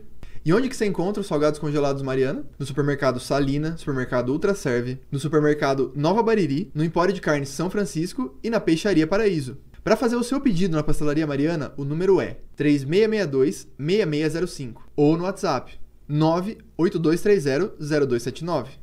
98230-0279. Tem também pelo aplicativo ByFood e o Instagram, arroba Pastelaria Mariana, arroba Pastelaria Mariana. Pastelaria Mariana, a melhor opção para você mexer a sua cadeira enquanto o amiguinho tá gravando. Pastelaria Mariana, melhor opção para matar a sua fome. 2020 e 2021 não foram anos fáceis, mas nessa hora muitas pessoas criaram hobbies e hábitos saudáveis. E quer saber o hobby que mais está bombando em Bariri região? Esse hobby é o ciclismo. E é na Bike Club que você vai encontrar tudo para o seu pedal. Seja você um ciclista profissional ou mesmo aquela pessoa que curte pedalar com seus amigos ou familiares. A Bike Club oferece as melhores bicicletas do mercado, acessórios de ponta e a manutenção mais rápida e detalhista de Bariri. Ah, ainda tem roupas e capacetes para deixar a sua pedalada mais segura e estilosa. Afinal de contas, quem não quer pedalar com estilo, não é mesmo? Para fazer um orçamento sem compromisso, mande uma mensagem para a Bike Club. O número é 014 98148 Errei. 148 ah, merda. 207 92 0807 0791 92 014 98148 0792 você também pode ver todas as novidades da loja no Instagram, arroba bikeclub.bariri. arroba bikeclub.bariri. A Bike Club é facinho de achar. Ela fica na Avenida 15 de Novembro, no número 1021, no centro. Bike Club, a verdadeira loja do ciclista. Amigão, tá precisando melhorar a autoestima, dar uma revigorada na estética? Vai na Clínica Amaral. Lá você encontra harmonização facial, que é um tratamento estético que utiliza uma combinação de técnicas para proporcionar mais equilíbrio, mais equilíbrio entre o seu mais equilíbrio, mais entre mais equilíbrio entre o volume, o formato e o ângulo de todas as partes do seu rosto. Lá também você encontra a linha de produtos Home Care, que são produtos para cuidados da pele para homens e para mulheres, trazendo mais brilho e definição para sua pele. E cuidar da pele nunca é demais, né? E é claro que para ter um belo sorriso, você pode fazer um tratamento ortodôntico com a instalação e manutenção de aparelhos para o alinhamento dos dentes. Lembrando que quando há falta de algum dente, o implante é sempre a melhor forma de substituí-lo, devolvendo a estética e a função, deixando você com um sorriso mais lindo e devolvendo o prazer de sorrir, falar e comer, é claro. Para uma limpeza, clareamento, restauração e muito, muito mais, é só falar com o Dr. Luiz Amaral. O número é 99124 1761. Acesse também o Instagram, arroba clínica underline amaral. Arroba clínica underline amaral. Lembre-se, o seu sorriso pode ser a sua marca. Mas só pra te responder, no estado sim, é, desde então, tanto que tipo no estado eu vou bater 35 anos de carreira quando eu estiver lá com meus 48. Não, um pouco mais, né? Mas, tipo, aí eu posso aposentar, já que eles fazem a média, e eu posso me, posso me aposentar e continuar trabalhando com 51. categoria O, tá ligado? Só no município não, porque no município, todo ano, é, o Estado ele não paga um fundo de garantia. o município sim, todo ano que acaba o contrato, vem um fundo de garantia, Ah, vem uma... O município de Guardião é o melhor que paga da região de, de centro-oeste sudeste São Paulo, inclusive. Então vem uma grana boa tal, só que eles encerram o contrato e abrem outro no outro ano. Entendi. Acho que para não ter vínculo, né? Pra- Enfim, aqui, papo. Estamos de volta. É, bom, é, vamos falar aqui quem mandou os salves, né? O Léo vai ler do Face, eu vou ler agora do YouTube. Primeiro que mandou um salve aqui foi o Felipe Cassiola. Olha, o Fê chegou na hora hoje, no começo do. Milagre. Patrícia Slompo, professora lá de Itaju, trabalha comigo também, mandou aqui várias palminhas, um oi. Vera mandou um boa noite, a Vera tá sempre aqui com a gente, né, cara? Que Tá lá, legal. tá lá. O Lucas Pedroso mandou um boa noite. Tive o privilégio de ser colega de trabalho da DAI em Araraquara. Tempo bom. Pede pra ela contar do festival de arte que organizamos no Teatro da Cidade. História muito boa. Beijo do professor Lucas, entre parênteses, coisa. a gente já conta só. Vou terminar de falar e o Léo também, aí a gente volta na historinha. Tá. Ah, por elas. Ah, a Márcia mandou aqui um boa noite. A Márcia não vai voltar, não, Elis? Ou já sei, voltou semana que vem? Com ela, tá, tá revindando. Ô Márcia, voltar, cadê a podosfera da, de Bariri que a gente fez crescer? Não vai dar pra trás, hein? Ah, Isabela Caramaschi, conhece? Ela falou: o Brasil precisa de mais professores como você, Dai. Várias palmas. E Rebeca Sandfeld. Será que é Sandfeld? Né? Também mandou um salve aqui. Eu, eu acho que eu errei seu sobrenome, mas tudo bem. e qual que foi. é, ah, o Léo também manda aí os seus. Não, aqui na verdade documentos. a Celina Masson mandou um boa noite. É, mas ô, galera que tá no Face aí, se quiser dar um salve, se quiser mandar um, um alô, uma mensagem pra Dai, também pode mandar por aqui? Não sei se vocês sabiam disso, mas pode mandar. É isso. E qual que foi da história que vocês organizaram um teatro na cidade de Araraquara? Bom, primeiro, coisa, que saudade de você, muita saudade mesmo. O coisa, a gente é amigo, realmente trabalhamos juntos no COC, mas a gente é amigo antes disso. A gente se conheceu num lugar que chama-se Pardieiro, em Araraquara. O coisa é veterano da Pardieiro, que era muito, uma república muito amiga nossa. E o, o privilégio de eu trabalhar em Araraquara é que eu trabalho com pessoas que fazem parte de outros círculos de amizade nosso, né? Em 2015, é, a gente. Eu tava no COC como monitora, e 2015 foi aquele ano que eu falei muito doido de várias coisas, trabalho, nananã. E a gente resolveu montar uma mostra de arte na escola. Né? A, a ideia inicial foram do, dos professores. Inclusive, o que eu chamo de mentor, que é o Valmir, que se não fosse pelo Valmir, acho que eu não seria professora de redação, sei lá o que eu seria, mas Valmir, obrigada por tudo. E o Valmir é muito amigo do Coisa. E na, naquele ano a gente montou, então, uma mostra de artes que o objetivo era fazer um grande espetáculo mesmo, sabe? Discutir várias pautas e a gente tinha uma turminha de primeiro colegial que hoje já deve estar no segundo ano da faculdade, já, alguma coisa nesse sentido, que era uma turma muito ativa, muito questionadora, muito legal. A gente montou uma mostra de artes com base em diversidade e papel da mulher. Né? Então, a gente fechou o teatro municipal, ficou a gente para fora do teatro, de tão lotado, porque assim, era uma escola em Araraquara, tra- qualquer tradicional lá, é, trazendo temáticas, nossa, sabe, assim, arrebatadoras para a sociedade. E o mais interessante foi que nós, da professores, a gente não precisou fazer muita coisa. Porque os alunos estavam envolvidos com aquilo, sabe? Eles queriam discutir, eles queriam gritar violência contra a mulher, eles queriam falar sobre diversidade, eles queriam falar sobre a questão da, da comunidade LGBT, eles queriam fazer aquilo, sabe? E eles. E, e o mais interessante é que o grito deles não era pra a comunidade ouvir, era pros pais sabe? Tinha muita gente ali que precisava se mostrar enquanto indivíduo, se colocar no mundo, falar assim, cara, olha, pai, mãe, eu sou essa pessoa aqui, eu sou isso aqui. Então foi uma amostra assim incrível, tanto é que vários talentos ali se, se revelaram, talentos de dança, talentos de teatro, a galera foi fazer coisas assim ah, externa mesmo à escola depois da mostra de artes. E foi uma das, foi uma das mostras mais lindas, assim, que o Coque já fez, sabe? Mais linda. Teve intervenção, teve flash mob fora da, do teatro, aí teve coisas dentro do teatro. Coisa organizou várias é, peças que falavam sobre a questão da mulher na antiguidade para o presente. Eu e a Vanessa, professora de literatura, a gente apresentou é, o discurso feminista da Lígia Fagundes Telles com a Cecília Meirelles, enfim. Então foi realmente uma mostra de artes em que o, o, o grito era o, é, o, o grito pela liberdade, sabe? A liberdade de expressão, pela liberdade de, de manifestação real do que as pessoas precisavam ouvir. E eu me lembro que até hoje, assim, uma, um, do- um dos teatros mais marcantes foi de uma turma que estava no, no, no primeiro ano, e a Luana, que era. Eu lembro até hoje o nome da aluna, ela fez, assim, a, a mulher depois da violência. E os meninos do terceiro ano, os meninos, fizeram uma dança com aquela música da Margarete. Ai, não é Margarete Menezes, não, eu tô confundindo o nome da, da- Mas é aquela, cadê meu celular? Eu vou discar um 80. Nananana. Pode crer. Ai, enfim, é uma música de denúncia mesmo. E naquele ano, a Delegacia da Mulher de Araraquara, depois da Mostra de Artes, começou a receber denúncia de violência. Nossa, que foda. Então teve um impacto comunitário muito forte. Coisa que gostoso você ter lembrado disso, porque realmente foi um momento marcante da minha carreira como professora. Até hoje, assim, a minha foto de, de, de capa do Facebook é a, a, a foto da, da mostra de artes. Foi bem legal. Que legal. Foda. E como pessoa também, pô. Você é uma, um puta. É um trabalho incrível, digno, assim, sabe? Sim, você fala sim, assim, pra cacete, a caralho. gente conseguiu discutir um negócio numa escola que deu total voz, assim, sabe? A gente podia falar do que a gente quisesse. Os alunos falaram do que. Tanto é que a gente ouvia na plateia, assim, na época eu, Vili, que a gente tava nos bastidores comandando quem entrava, quem saía, a gente ouvia a galera de outra escola falar assim: eu quero estudar aí, ó. Eu quero estudar nesse lugar, sabe? Nesse lugar que eu posso ser ouvido enquanto pessoa.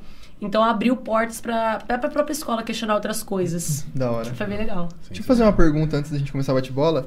Como que você vê é, o povo de Araraquara? Porque assim, é, eu, eu convivi lá um tempo, eu, eu tive uma banda lá, então eu- todo final de semana eu tava indo lá, ia tocar, não sei o quê. Então eu tava em, em contato também com a galera da Unesp e tal. É, e tipo assim, Bauru, por exemplo, é maior do que Araraquara, mas eu sinto, sentia muitas vezes que o povo de Araraquara era muito mais cabeça aberta, muito mais um, uma mentalidade parecida com uma da capital, por exemplo, do que Bauru, que é maior, sabe? Muitas vezes eu sentia Bauru como galera mais, mais apegada a Bariri do que Araraquara. Como que você sente você morando lá? Eu acho que, que é uma visão meio deturpada, assim, porque eu sinto a cidade de Araraquara como uma cidade muito, muito retrógrada. Apesar de lá ter sido um exponencial cultural, tipo, cara, o, o Macunaíma foi escrito em Araraquara pelo Mário de Andrade, sabe? Tipo, lá, a- a- hoje as praças ali, a, a Praça Pedro de Toledo, onde é o também o. Ai, esqueci o nome daquele negócio que é mais pra cima ali na rua 3. Era um teatro, sabe? É uma escola. Ah, o próprio Inácio de Loyola, sabe? Tipo, muita coisa cultural acontece lá. Mas acho que a cidade não sabe reconhecer. Então é uma cidade que tem muita gente mais velha, né? Muito mais antiga. E se você anda pelo circuito universidade, é uma, uma ideia. Que é realmente toda a cidade tem essa cultura, né? Agora é um povo fechado mesmo, assim, cabeça dura, difícil. Você encontra um ou outro da cidade, que a gente fala povo da cidade, né? Da cidade mais questionador, mas é bem pouco. O que eu vejo, assim, é, tendo contato com os alunos, é, que eles sentem essa, essa vontade, assim, de discutir esse tipo de assunto. Mas talvez em casa não seja algo tão Tão aberto. aberto, é. Mas que bom, né? Na verdade, que essa nova geração, eu acho que essa nova geração ela tem tudo de bom, assim, apesar de a gente ser cringe, né? Eles odiarem a gente. Eu acho que essa geração tem muita coisa pra mudar, assim, de, de legal. Porque é uma geração que quer fazer terapia, por exemplo, é uma geração que quer questionar os direitos de igualdade, de, de gênero, Isso é massa. quer representatividade, né? Eu tenho vários, vários alunos que eu tenho, né, que defendem pauta LGBT e falam assim, Dai, vamos discutir isso em sala de aula, vamos trazer, não sei o que lá. Então eu percebo isso, mas eu vejo que é porque em casa não tem muito esse espaço. O que eu não vejo é a educação barrando. Então lá tem muita escola. Araraquara é uma das cidades que tem mais escolas particulares do estado. Tanto é que a concorrência é bem pesada. Você tem que trabalhar por exclusividade, sabe? Então eu vejo que a, a, a geração vem trazendo uma coisa nova pra cidade, mas acho que é uma cidade atrasada, sim. Talvez não tanto quanto Bariri. Aqui Bariri eu acho que mais pesado nesse sentido. Mas eu Pelo não posso fato falar também muito. de não ter universidade, não ter esse Ah, contato. com Porque, querendo não, acho que a universidade por si já traz muita coisa nesse sentido de abrir a cabeça, né? Puxa muitas diferenças, é. Eu acho que talvez a minha visão tenha sido essa porque eu estive mais em contato com a galera universitária, Pode né? ser. Uhum. Então eu tinha muito essa, essa pegada. Porque eu via muita gente tatuada, por exemplo, e a galera falando sobre coisas assim. É, eu é, frequentava movimentos e lugares que- com uma certa cultura nesse sentido, tipo, ah, sempre tem banda, sempre tem galera apresentando poesia, sempre tem... Aham. Então... Ah, que você é amigo do Ian.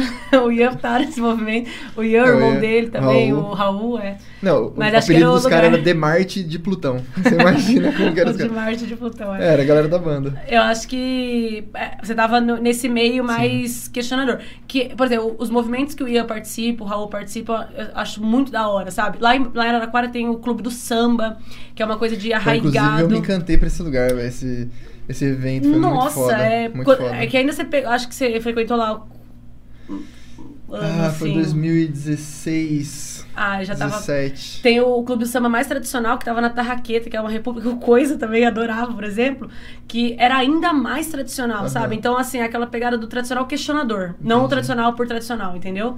Então, acho que era o meio que você tava circulava nesse sentido, Sim, mas sim. acho que a maior Pode parte crer. é o contrário. Mas foi esclarecedor. Vamos lá. Vamos pro Ah, bate-bola, bom, então. é, eu acho que você sabe, né? Vai ser um toma lá da cá. A gente faz uma pergunta, você responde na lata e depois a gente divaga A gente- sobre é. Tá bom. a parada. Uma comida. Polenta com frango, ovo frito e almeirão. Ovo Amo. frito na polenta? Ai, é a primeira vez que eu Nossa, vejo. eu amo. Minha comida favorita. Na moral... É, mas não me soa estranho, não. Me soa Não, até que... é que É eu não... muito gostoso. Só o nunca- almeirão que eu achei, assim, não precisava, assim. Almeirão. Se tivesse na minha... eu- Eu nunca vi essa brisa de comer polenta com ovo frito. Acho que é porque é tudo mole, né? Nossa, Você mas uma delícia. Você faz a gema mole assim. Ai, Ah, gema amo. mole é bom. É bom, é bom. Uhum. Uma comida que você não come nem a pau. Ah, é, ca- caranguejada, porque vai leite de coco. Eu sempre passei mal com leite de coco, então não como não. Entendi. Mas Caranguejada. por conta do leite de coco, né? É, porque acho que eu também só comi em lugar que tava muito calor, aí eu acabei passando mal depois, aí associei o leite de coco com uma coisa ruim, sabe? Então Pode não, caranguejada. Bebida. Água, juro por Deus, água. Hoje eu bebo 6 litros de água por dia, então água. Água é vida. água é Sem vida. julgamentos. Você vai perguntar pra ela? Da, Com da nossa certeza. bebida? Tem algo que você não bebe? Por que é Campari? Vocês não eu pare? Nem a pau. Não só não bebemos, como... A gente é do movimento contra É, Campari. exato. Porque A não não faz ser que a. Campari Hashtag pague a gente. Campari não. A não ser que role um patrocínio Campari. Nossa, eu bebo aqui no meio da mesa. Não, eu- Catuaba, não bebo catuaba por nada. Porque eu tava uma Trauma. vez fazendo um joguinho desse, ai, vira não sei o que, eu sei que eu gorfei catuaba em mim mesma. Você nem sentiu o cheiro de catu- catuaba, não bebo. Uh -uh. Foda, foda, foda, foda. Ah, Você que é uma pessoa que gosta de viajar, um lugar. Salvador. Inclusive, galera, pra quem não sabe... É, a gente não conta trabalhou aí, muito conta isso. aí, conta aí. Estou chegando hoje de Salvador e no quinta-feira de novo pra Salvador. Ela só, ela só veio exclusivamente pelo prosa, eu cara, só você não vim tá entendendo. fazer o pro... Juro por Deus, mas eu não tenho nenhum outro compromisso nesse meio tempo. Só vim pelo Pô, prosa. obrigado, então. Desceu, fez e tá indo embora daqui a Eu tô pouco. indo de volta, exato. Salvador. Mas eu queria que você falasse rapidinho, assim, a gente não vai se estender muito também. É, não que a gente não Lógico, possa, é né? isso que eu ia desculpa, falar. desculpa, desculpa. Mas uma parada que você colocou na ficha que eu achei interessante, eu compartilho desse sentimento de viajar sozinho. Fala aí, que que se- por que, que você acha da hora isso? Que, é importante pra você? Inclusive, se quiser citar a frase que você colocou na É, ficha, eu tava é pensando massa. nela. A frase que eu coloquei na minha ficha, que tá sendo bastante elogiada. Exatamente. É, foi assim, eu não viajo pra escapar da vida. Eu viajo pra vida não escapar. Porque eu acho que faz muito sentido mesmo. A gente normalmente quer encontrar uma solução fora da gente, né? Então, quando eu comecei a viajar, eu achava, eu viajar pra fugir de problema, mas cara, não tem como você fugir de problema, né? Se eu problemas- voltar, ele vai estar aqui. eles vão estar ali. E outra, você vai dar uma pausa num negócio que poderia ser resolvido rapidamente, sabe? Então eu viajava pra fugir. E aí aconteceu um negócio numa viagem que eu fiz com uma amiga, que foi bem traumático. É, em 2018, a gente foi viajar e acabou que ela me avisou no dia que, ela- que o namorado ia junto. Eu não dava certo com o namorado. Acabou que a gente brigou no meio da viagem, porque eu briguei com ele, né, no caso. E eu, a gente ia passar sete dias junto, eu passei quatro dias sozinha. E foi aí que eu percebi que antes só do que mal acompanhado, sabe? E foi naquele momento que eu percebi assim, cara, eu fugi de problema lá, encontrei problema aqui, então não dá pra viajar pra fugir de problema. A gente tem que viajar pra vida não escapar. Então, ah, eu não sei o dia da manhã, não sei o que, que vai acontecer, eu não sei pra que, que eu tô fazendo o que, que eu tô fazendo, se tem um propósito, se não tem. E que bom que não tem um propósito, né? Que bom que não tem uma única solução. Então, se a vida, ela. Tem uma música que eu gosto muito que ela fala assim, né? Quanto tempo tem pra matar essa saudade? É, meu bem, o ciúme é pura vaidade. E se o ciúme é pura vaidade, então quanto foge o tempo também traz ansiedade. E aí o tempo ele não poderia ser essa ansiedade. O tempo ele precisaria ser desfrutado. Então eu comecei a viajar sozinha pra desfrutar do tempo comigo mesmo. Quando, cara, quando você viaja sozinha é muito legal, porque você acorda a hora que você quer, você faz o que você quer. Ah, eu, eu tinha planejado ir pro Pelourinho na quinta-feira. Ah, não, mas eu vou na sexta, porque agora eu quero ver uma roda de samba que vai ter lá na sexta, eu quero tomar um cravinho com um Chega cara. lá, você descobre que vai ter uma outra parada. já. Exato, e aí você vai. E outra, você não tá dependendo de ninguém. Você depende da- do seu do seu humor, do seu autoestima. Lógico, tem dias que são horríveis. Porque tem dia que você fala assim: caraca, agora eu tô sozinha mesmo, né? O que, que eu vou fazer? E eu nunca tive. Eu nunca fui muito inibida, sempre fui uma pessoa desinibida. Então eu sento no lugar, por exemplo, eu cheguei em Salvador. Segunda-feira. Eu sentei na praia, não sei o que, tinha um cara passando, ele deixou as coisas ali. Eu vi que ele queria olhar pra dizer assim: olha as coisas pra eu dar um mergulho, não sei o que. Eu falei, na hora, eu já sabia que, né, pressupus, então já, oh, deixa que eu olho pra você, não sei o que. Pô, já fiz amizade, o cara é jornalista, o cara já me apresentou tal coisa, já tava numa instalação, pronto. Então tudo vai acontecer como tiver a acontecer. Por isso que eu não viajo pra escapar da vida, eu viajo pra vida não escapar, ela não pode escapar da gente. Cada tempo é importante. E, e, e ter o seu tempo só é mais importante ainda. Eu compartilho A muito gente tem que disso. gostar de estar com a gente mesmo, sabe? Compartilho demais isso. Tipo, tipo, mano, as experiências, elas estão ali pra serem vividas e, tipo assim, não é só no lugar que você vive todo dia ali, mas principalmente nos lugares que você pode ir, conhecer e, sei lá, se colocar à prova ali, né? Você tá num lugar que você não conhece, com gente que você não conhece, o que, que você vai fazer, sabe? Aí você, aí você começa a se questionar e. E eu, assim, eu, tenho- eu sou meio nerd, né? Isso não é segredo pra ninguém. E quando eu viajo, eu tenho muita brisa de estar no RPG. Então, tipo assim, qual é a minha primeira missão? Juro por Deus, mano, eu, eu penso dessa Ah, forma, ué. tipo assim. E aí aparece uma pessoa, o que, que esse NPC vai me falar agora? tá? Ele vai me trazer uma experiência, sabe? Sim. E, mas é uma parada que funciona muito, brincadeiras à parte, mas que, que eu compartilho muito disso, porque realmente as melhores experiências que eu tive foi viajando, assim, de, de, de realmente sentir a vida, de sentir plenitude, sabe? De falar, meu, eu deveria realmente estar aqui nesse momento agora, porque só assim poderia estar me sentindo vivo dessa forma que estou me sentindo. Eu acho que viagem é o ápice da liberdade, que você esquece de. de- a- é a hora que a gente se sente rico mesmo não sendo. Vamos ali no bar? Vamos! Vamos comer outra coisa? Vamos! Ah, mas e se estourar o cartão? Ah, mês que vem eu pago. Foda-se, Exato. se vira. Se permite fazer as coisas que você não Isso, faria velho. na rotina. né? Exato, mano. Vamos, vamos fazer tal coisa tal. Tipo, percebi muito isso ano passado, a hora que a gente só falou, mano, vamos saltar de paraquedas, vamos. Foi a primeira vez que eu fiz isso daí, foi ano passado com, com os meus amigos, tipo, de falar só o vamos só. E chega lá, mas qual que vai ser o rolê que a gente vai? Não, vamos sair pra ver. Aí chegou lá, Isso. "Ô, vamos nesse negócio aí da hora, Exato. e foi. Aí chegou lá, não, vamos pedir tal coisa, não sei o quê. Todo mundo chegou lá é, pra pedir o pacote básico do, É. do salto. Ah, mas não sei o que esse pacote que é o pacote máximo, mas da. Ai, mas fica tanto. Ai, velho, foda-se, depois nós paga e vai. e a gente já, não, então agora que vai ter isso aí, vamos fazer o documentário, porque vai ser foda, não sei o que, já começou Exato. várias coisas. Eu acho que foi a primeira vez que eu senti assim que viagem é. Não é questão de você rasgar dinheiro, não é questão. É, mas é uma hora que o dinheiro não importa. Por mais que ele pague a parada, por mais que ele te levou lá, Ah, Você velho, vê você, você só quer tá experi- justamente pra fazer o que você quer fazer e não pra ter o dinheiro, Isso, né? você quer ter a Exato. experiência. Você quer ter a, a, a parada. Ainda não tive a oportunidade de viajar, tipo, sozinho, assim. Mas pelo menos com, com os amigos foi uma parada de. Pela primeira vez senti a liberdade de, mano. Ai, será que eu tenho trabalho amanhã? Não, velho. Amanhã eu vou saltar e nós vai descansar e a gente vai brisar. Já eu, foi a primeira vez que eu senti essa parada e me desbloqueou uma parada assim, que até então o meu negócio era meio, pô, daqui a pouco acho que eu vou comprar um terreno, acho que eu vou construir uma casa.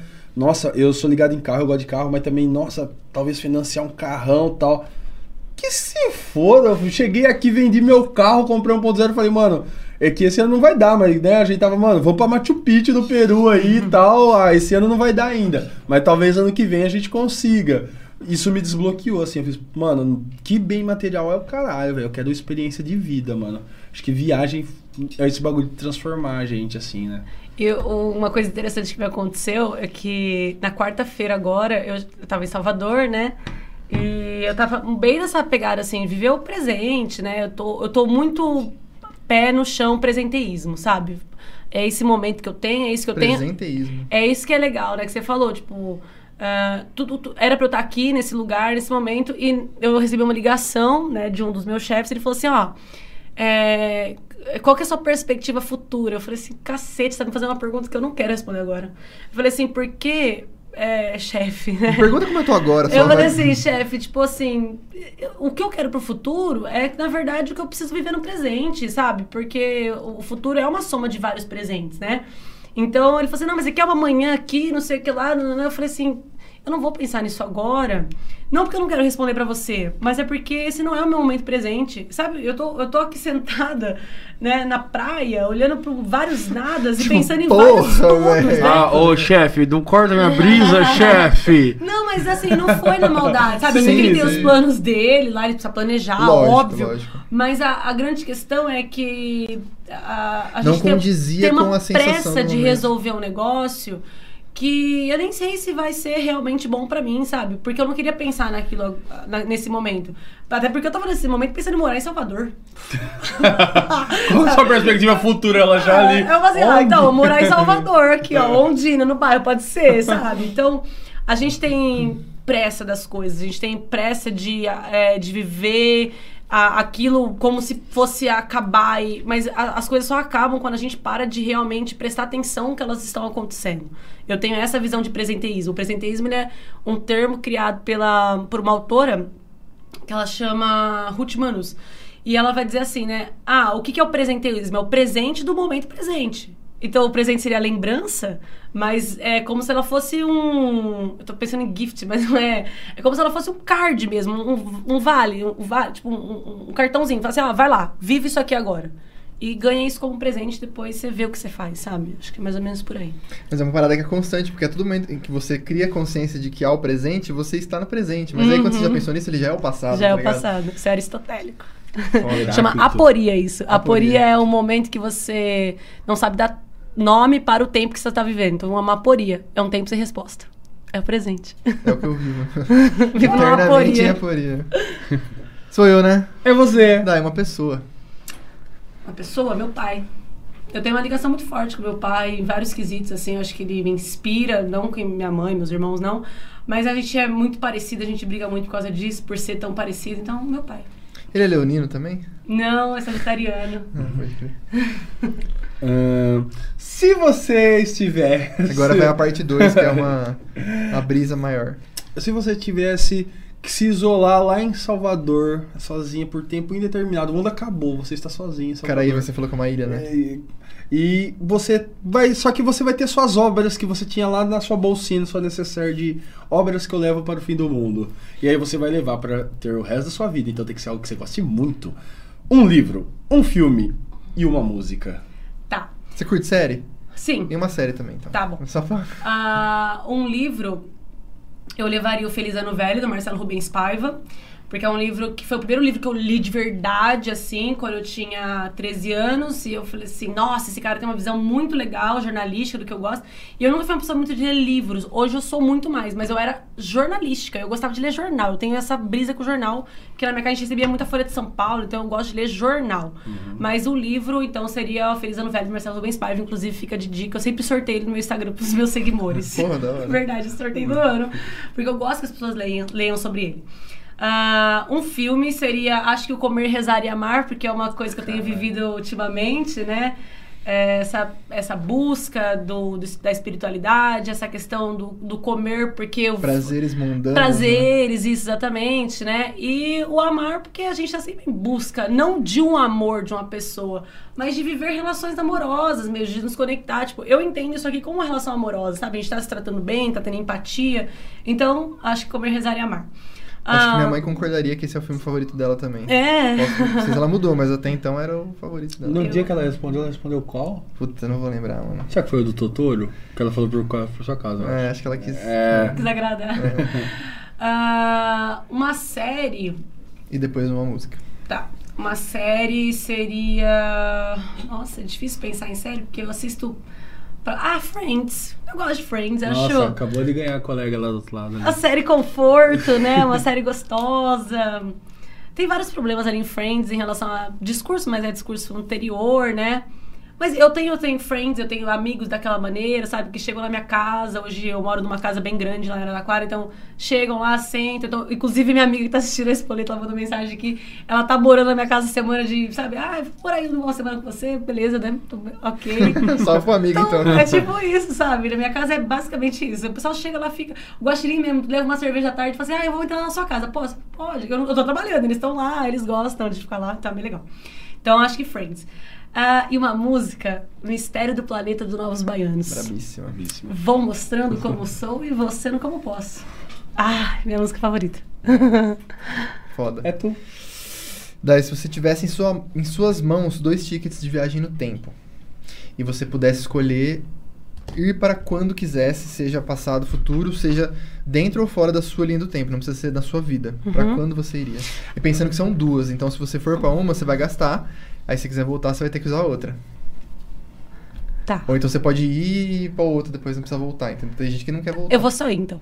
É isso. Eu queria ir pro dia do meu casamento. Porque eu acho que vai ser um dia tão lindo. Porque assim, eu, eu não tenho essa. Essa noia de, de ter uma pessoa, mas eu, eu quero me ver casando, sabe assim? Às vezes eu tô assim, eu fico olhando pra pessoa que tá junto comigo, se eu tô namorando algo. Sabe que vai ficar bom no- no álbum de casamento? Eu fico assim, te- testando. Vem aqui, tenta esse filtro comigo aqui. deixa eu ver uma coisa aqui. Pera, pera aqui do meu lado, deixa eu ver se vai ficar bom aqui, sabe? Eu acho que eu iria pro dia do meu casamento. Ah, porque deve ser um dia muito feliz, assim, estar com a pessoa que você gosta, com a sua família, você investiu uma grana, eu vou tá, eu vou casar descalça na praia, entendeu? Então já tem toda essa. Eu queria pro dia do casamento. E não voltaria depois disso, só viveria daí pra frente. Então o que sobrasse é, sei lá, vender. Ah, é, dá pra pessoa que tá comigo, vai que ela quer sair do dia do casamento. Fora da casa, ela ela divórcio, quer Eu quero o dia do divórcio. Eu quero o dia do divórcio. Ah, fazer o quê? São as escolhas, né? Hora, da hora. Ah, se você pudesse jantar com uma pessoa, viva ou morta, fictícia ou não, ou seja, qualquer pessoa que você imaginar pra trocar aquela ideia, quem seria essa pessoa? Nietzsche. Nossa! Ah, eu queria entender o Ah. Zaratustra. É Ah, muito difícil. Eu tô velho. 10 anos lendo Zaratustra, eu não consigo entender o que ele quer dizer com o fato de uma pessoa precisar construir novos valores, novas morais, sendo que sempre vai ter uma moral anterior que te constrói. Você então só- eu queria saber Você o que só ele... queria o cara mais criticado da filosofia pós-moderna. mas Só é esse ele é- cara só. Ele é meu irmão, fala aí, psicólogo. fala aí, tá ligado? Tipo, me explica o Zaratustra, porque eu já tentei ler várias vezes. Nietzsche. Que bravo, legal. Uhum. Provavelmente, eu, eu acho que não seria divertido, mas tudo bem, que era meio ranzinza. Mas bravo, legal. Uma vontade. Uma vontade, tipo, agora? Uma vontade. O que, que vem na sua cabeça quando eu te pergunto uma vontade? Ah, então tá. A primeira coisa que veio quando você falou vontade é tomar o sorvete do Palácio do Sorvete. Oh! Caramba! Ah, Fiz uma breve propaganda. Acha, eu acho. É, sim, tomar o sorvete do Palácio do Sorvete. É o melhor sorvete que eu já tomei na minha vida. Baririense raiz. Ai, não Cara. tem nada melhor, né? Uma vez eu tava discutindo com a Ana Maia, fisioterapeuta, ela, a gente, eu fiz uma. Da reflexão lá, eu faço reflexão toda semana no meu Instagram, né, de domingo. Eu fiz a do sorvete e ela falou assim: eu tenho essa mesma sensação de que se eu mudar o sabor do sorvete, eu mudo tudo. Então eu sempre tomei o mesmo sabor de sorvete. Muda a linha do tempo. Se tá um dia o Palácio parar de fazer o sorvete, eu já era. Ca- Eu te, outro dia eu tive essa brisa com uma amiga nossa em comum, que é a Bel, a namorada do Vini.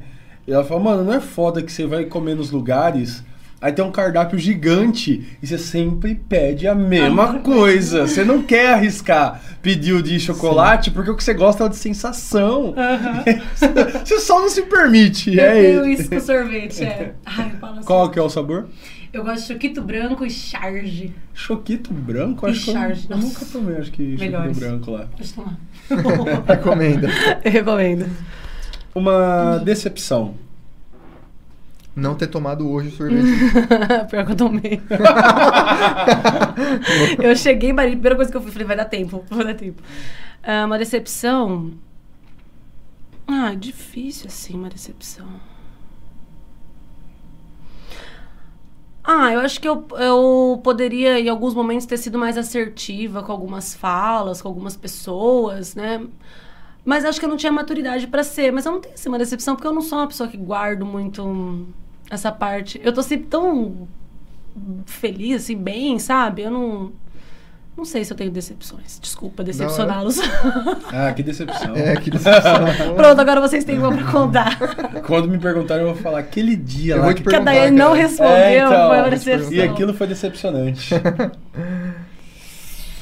O que você diria para os seus pais antes de você nascer? Abre o portal do Rick Morty lá. Ah, eu diria pra eles, é, talvez no momento que a gente mais teve dificuldade, pra eles é, tentarem estar um pouco mais presente no que já era bom, né? E não focarem tanto na dificuldade, porque acho que a gente tem essa mania de focar no que é trabalhoso, no que é difícil.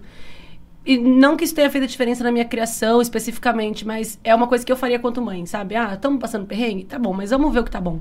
Acho que eu teria focado mais nisso e, e talvez trazido mais essa perspectiva positiva. Então teria dado essa dica pra eles. Da hora. Ah, eu vou mudar de uma perspectiva da pergunta por conta da idade, né? E o que você diria pra você mesma se você pudesse conversar com você quando você tinha 15 anos de idade? 15 anos? Isso, adolescente. Ah, eu teria dito assim, ó, para de gostar dessa pessoa aí, que ela é toda errada. Não, a pessoa que eu gostava com 15 anos de idade, hoje eu não consigo nem conversar com a pessoa. De tão, assim, diferente que é, nossa, tudo assim, pensamento político, pensamento, ah, tudo cagado. Então eu falo assim, para de sofrer por isso aí.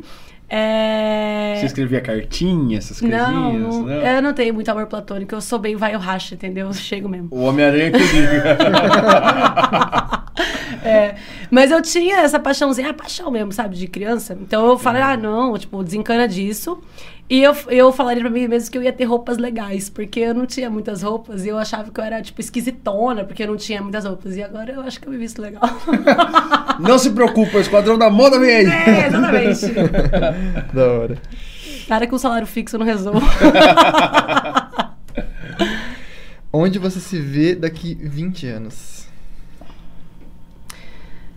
Ah, no sonho me vejo em Salvador, eu acho, realmente, em Salvador. Mas, vai, pensando numa visão mais real do que eu tô construindo agora, eu acho que eu me vejo dando aula, atendendo bastante na psicanálise, acho que mais tendendo para essa psicanálise, para psicanálise. Já me vejo com família, por exemplo. Eu não tenho vontade de ficar grávida, mas eu tenho vontade de ser mãe, sabe assim? Então acho que eu já me vejo cuidando de alguém que não seja eu, dividindo laços. Agora, num lugar no mundo, eu não sei. Qualquer lugar é bom, né? Se você tiver com quem você gosta. Legal. Para finalizar, a gente sempre pede pro nosso convidado deixar uma frase, uma ideologia, talvez uma filosofia de vida que você tenha para você e que você goste de compartilhar para os outros. Você fala assim, mano, as pessoas têm que ouvir essa, essa frase aqui. Ou uma ideia, não sei. É, vou deixar uma palavra, então. É a palavra attraversiamo, que é a palavra do filme, né? Inclusive do Comer, Rezar e Amar. E attraversiamo significa atravessar, literalmente, né? E eu sempre fui uma pessoa que eu nunca respeitei sinal verde nem vermelho. Eu sempre tô amarelo. eu sempre tô no limite ali na barreira, sabe? Do vai e do racha. Então, eu atravesso muitas coisas correndo para poder chegar e eu atravesso muitas coisas com calma para poder usufruir. Então, atravessar significa você simplesmente conseguir sair de um ponto a outro. E isso é fantástico. Se eu conseguir hoje deitar na minha cama feliz e bem, tá legal. Se amanhã eu conseguir levantar a minha cama, já tô atravessando. Porque eu tô atravessando muita coisa. Porque o que acontece a gente é muito maior. Então, atravessiamo é a palavra. Acho que a gente tem que sempre atravessar. Sensacional. Foda, foda, foda. Gostou? Muito! Queria muito agradecê-los pelo convite. Foi muito bom revê-lo, inclusive, Muito também. A galera que ouviu aí, quem, não, quem ouviu, quem vai ouvir depois.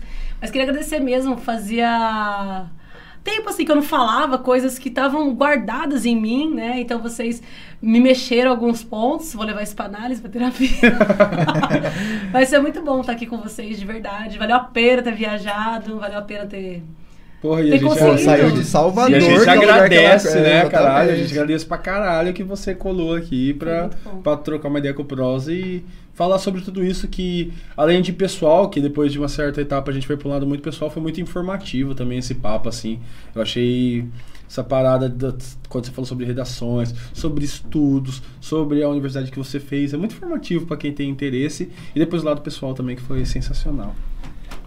Você quer dar algum recado pra galera? Quer é, deixar suas redes, onde te encontrar, como falar com você? É, pessoal, se foi proveitoso para você ter ouvido algumas coisas aqui, eu queria indicar minha página profissional, que é o tema 5 minutos. A hora que você encontrar minha página profissional, você vai me encontrar lá também, porque eu sou a, a cara da minha própria marca. Leonina, mais naturalmente. É, então, o tema 5 minutos. Eu tô com uma inscrição pro meu curso aberto também, de redação para foco no Enem. São 16 aulas, mais uma aula dica na semana do Enem, que vai mudar a sua vida se seu foco é Enem. Então, você pode entrar em contato comigo, se inscrever sobre valores, materiais. E também, no que eu puder ajudar, de verdade, eu ajudo. Se você tem dúvida de redação e você quiser me mandar uma mensagem no Instagram, pode mandar. Eu não ligo de tirar dúvidas mesmo, então você pode pegar meu WhatsApp por lá. E é isso, quanto eu puder ajudar, eu tô aí pra isso. Maravilha. Obrigada, viu? da De hora. verdade. Oxe. Muito obrigado a todo mundo que nos ouviu hoje, nos assistiu. Muito obrigado pela sua presença. Foi um papo sensacional. É, eu gostei bastante, acho que o Léo também, né, Léo? Foi da hora. É, foi da hora. É essa risinha dele. E lembrando vocês que você está a um clique de ouvir todo esse papo toda segunda-feira. Então clica aí no inscrito aí no YouTube e agora também no curtir da página Noticiantes. E é isso, galera. Muito obrigado. Boa noite a todos. O Léo dá os recados finais, mas agradecendo aí vocês pela audiência e você por comparecer aqui, porque foi bem massa. Então, novamente, agradecer a todo mundo que ouviu a gente aí, se inscrever no nosso canal. Galera, quem quiser, dá uma olhada na loja aí. Essa semana se encerra essa primeira leva aí, então comprem os produtos Prosa. Dá uma força pra gente, ainda pega uma camiseta, uma caneca, adesivo também que vai ter agora. É, inclusive, pô, tem que dar o adesivo aí pra ela. Vou levar pra Salvador. Gá, é, agradecer você, foi muito massa Obrigada. mesmo o papo, foi uma experiência muito massa, assim, pela, pelas memórias, assim, pela, por tudo. Acho que também foi muito informativo, foi muito massa o papo no geral. É, acho que é isso, galera. Semana que vem estamos de volta aí. Agradecer o Ellison também, que tá aguentando a gente aí, como sempre. pela Tá cansadinho, paciência. Cadê de cansadinho? E é isso. Até semana que vem e. Ciao.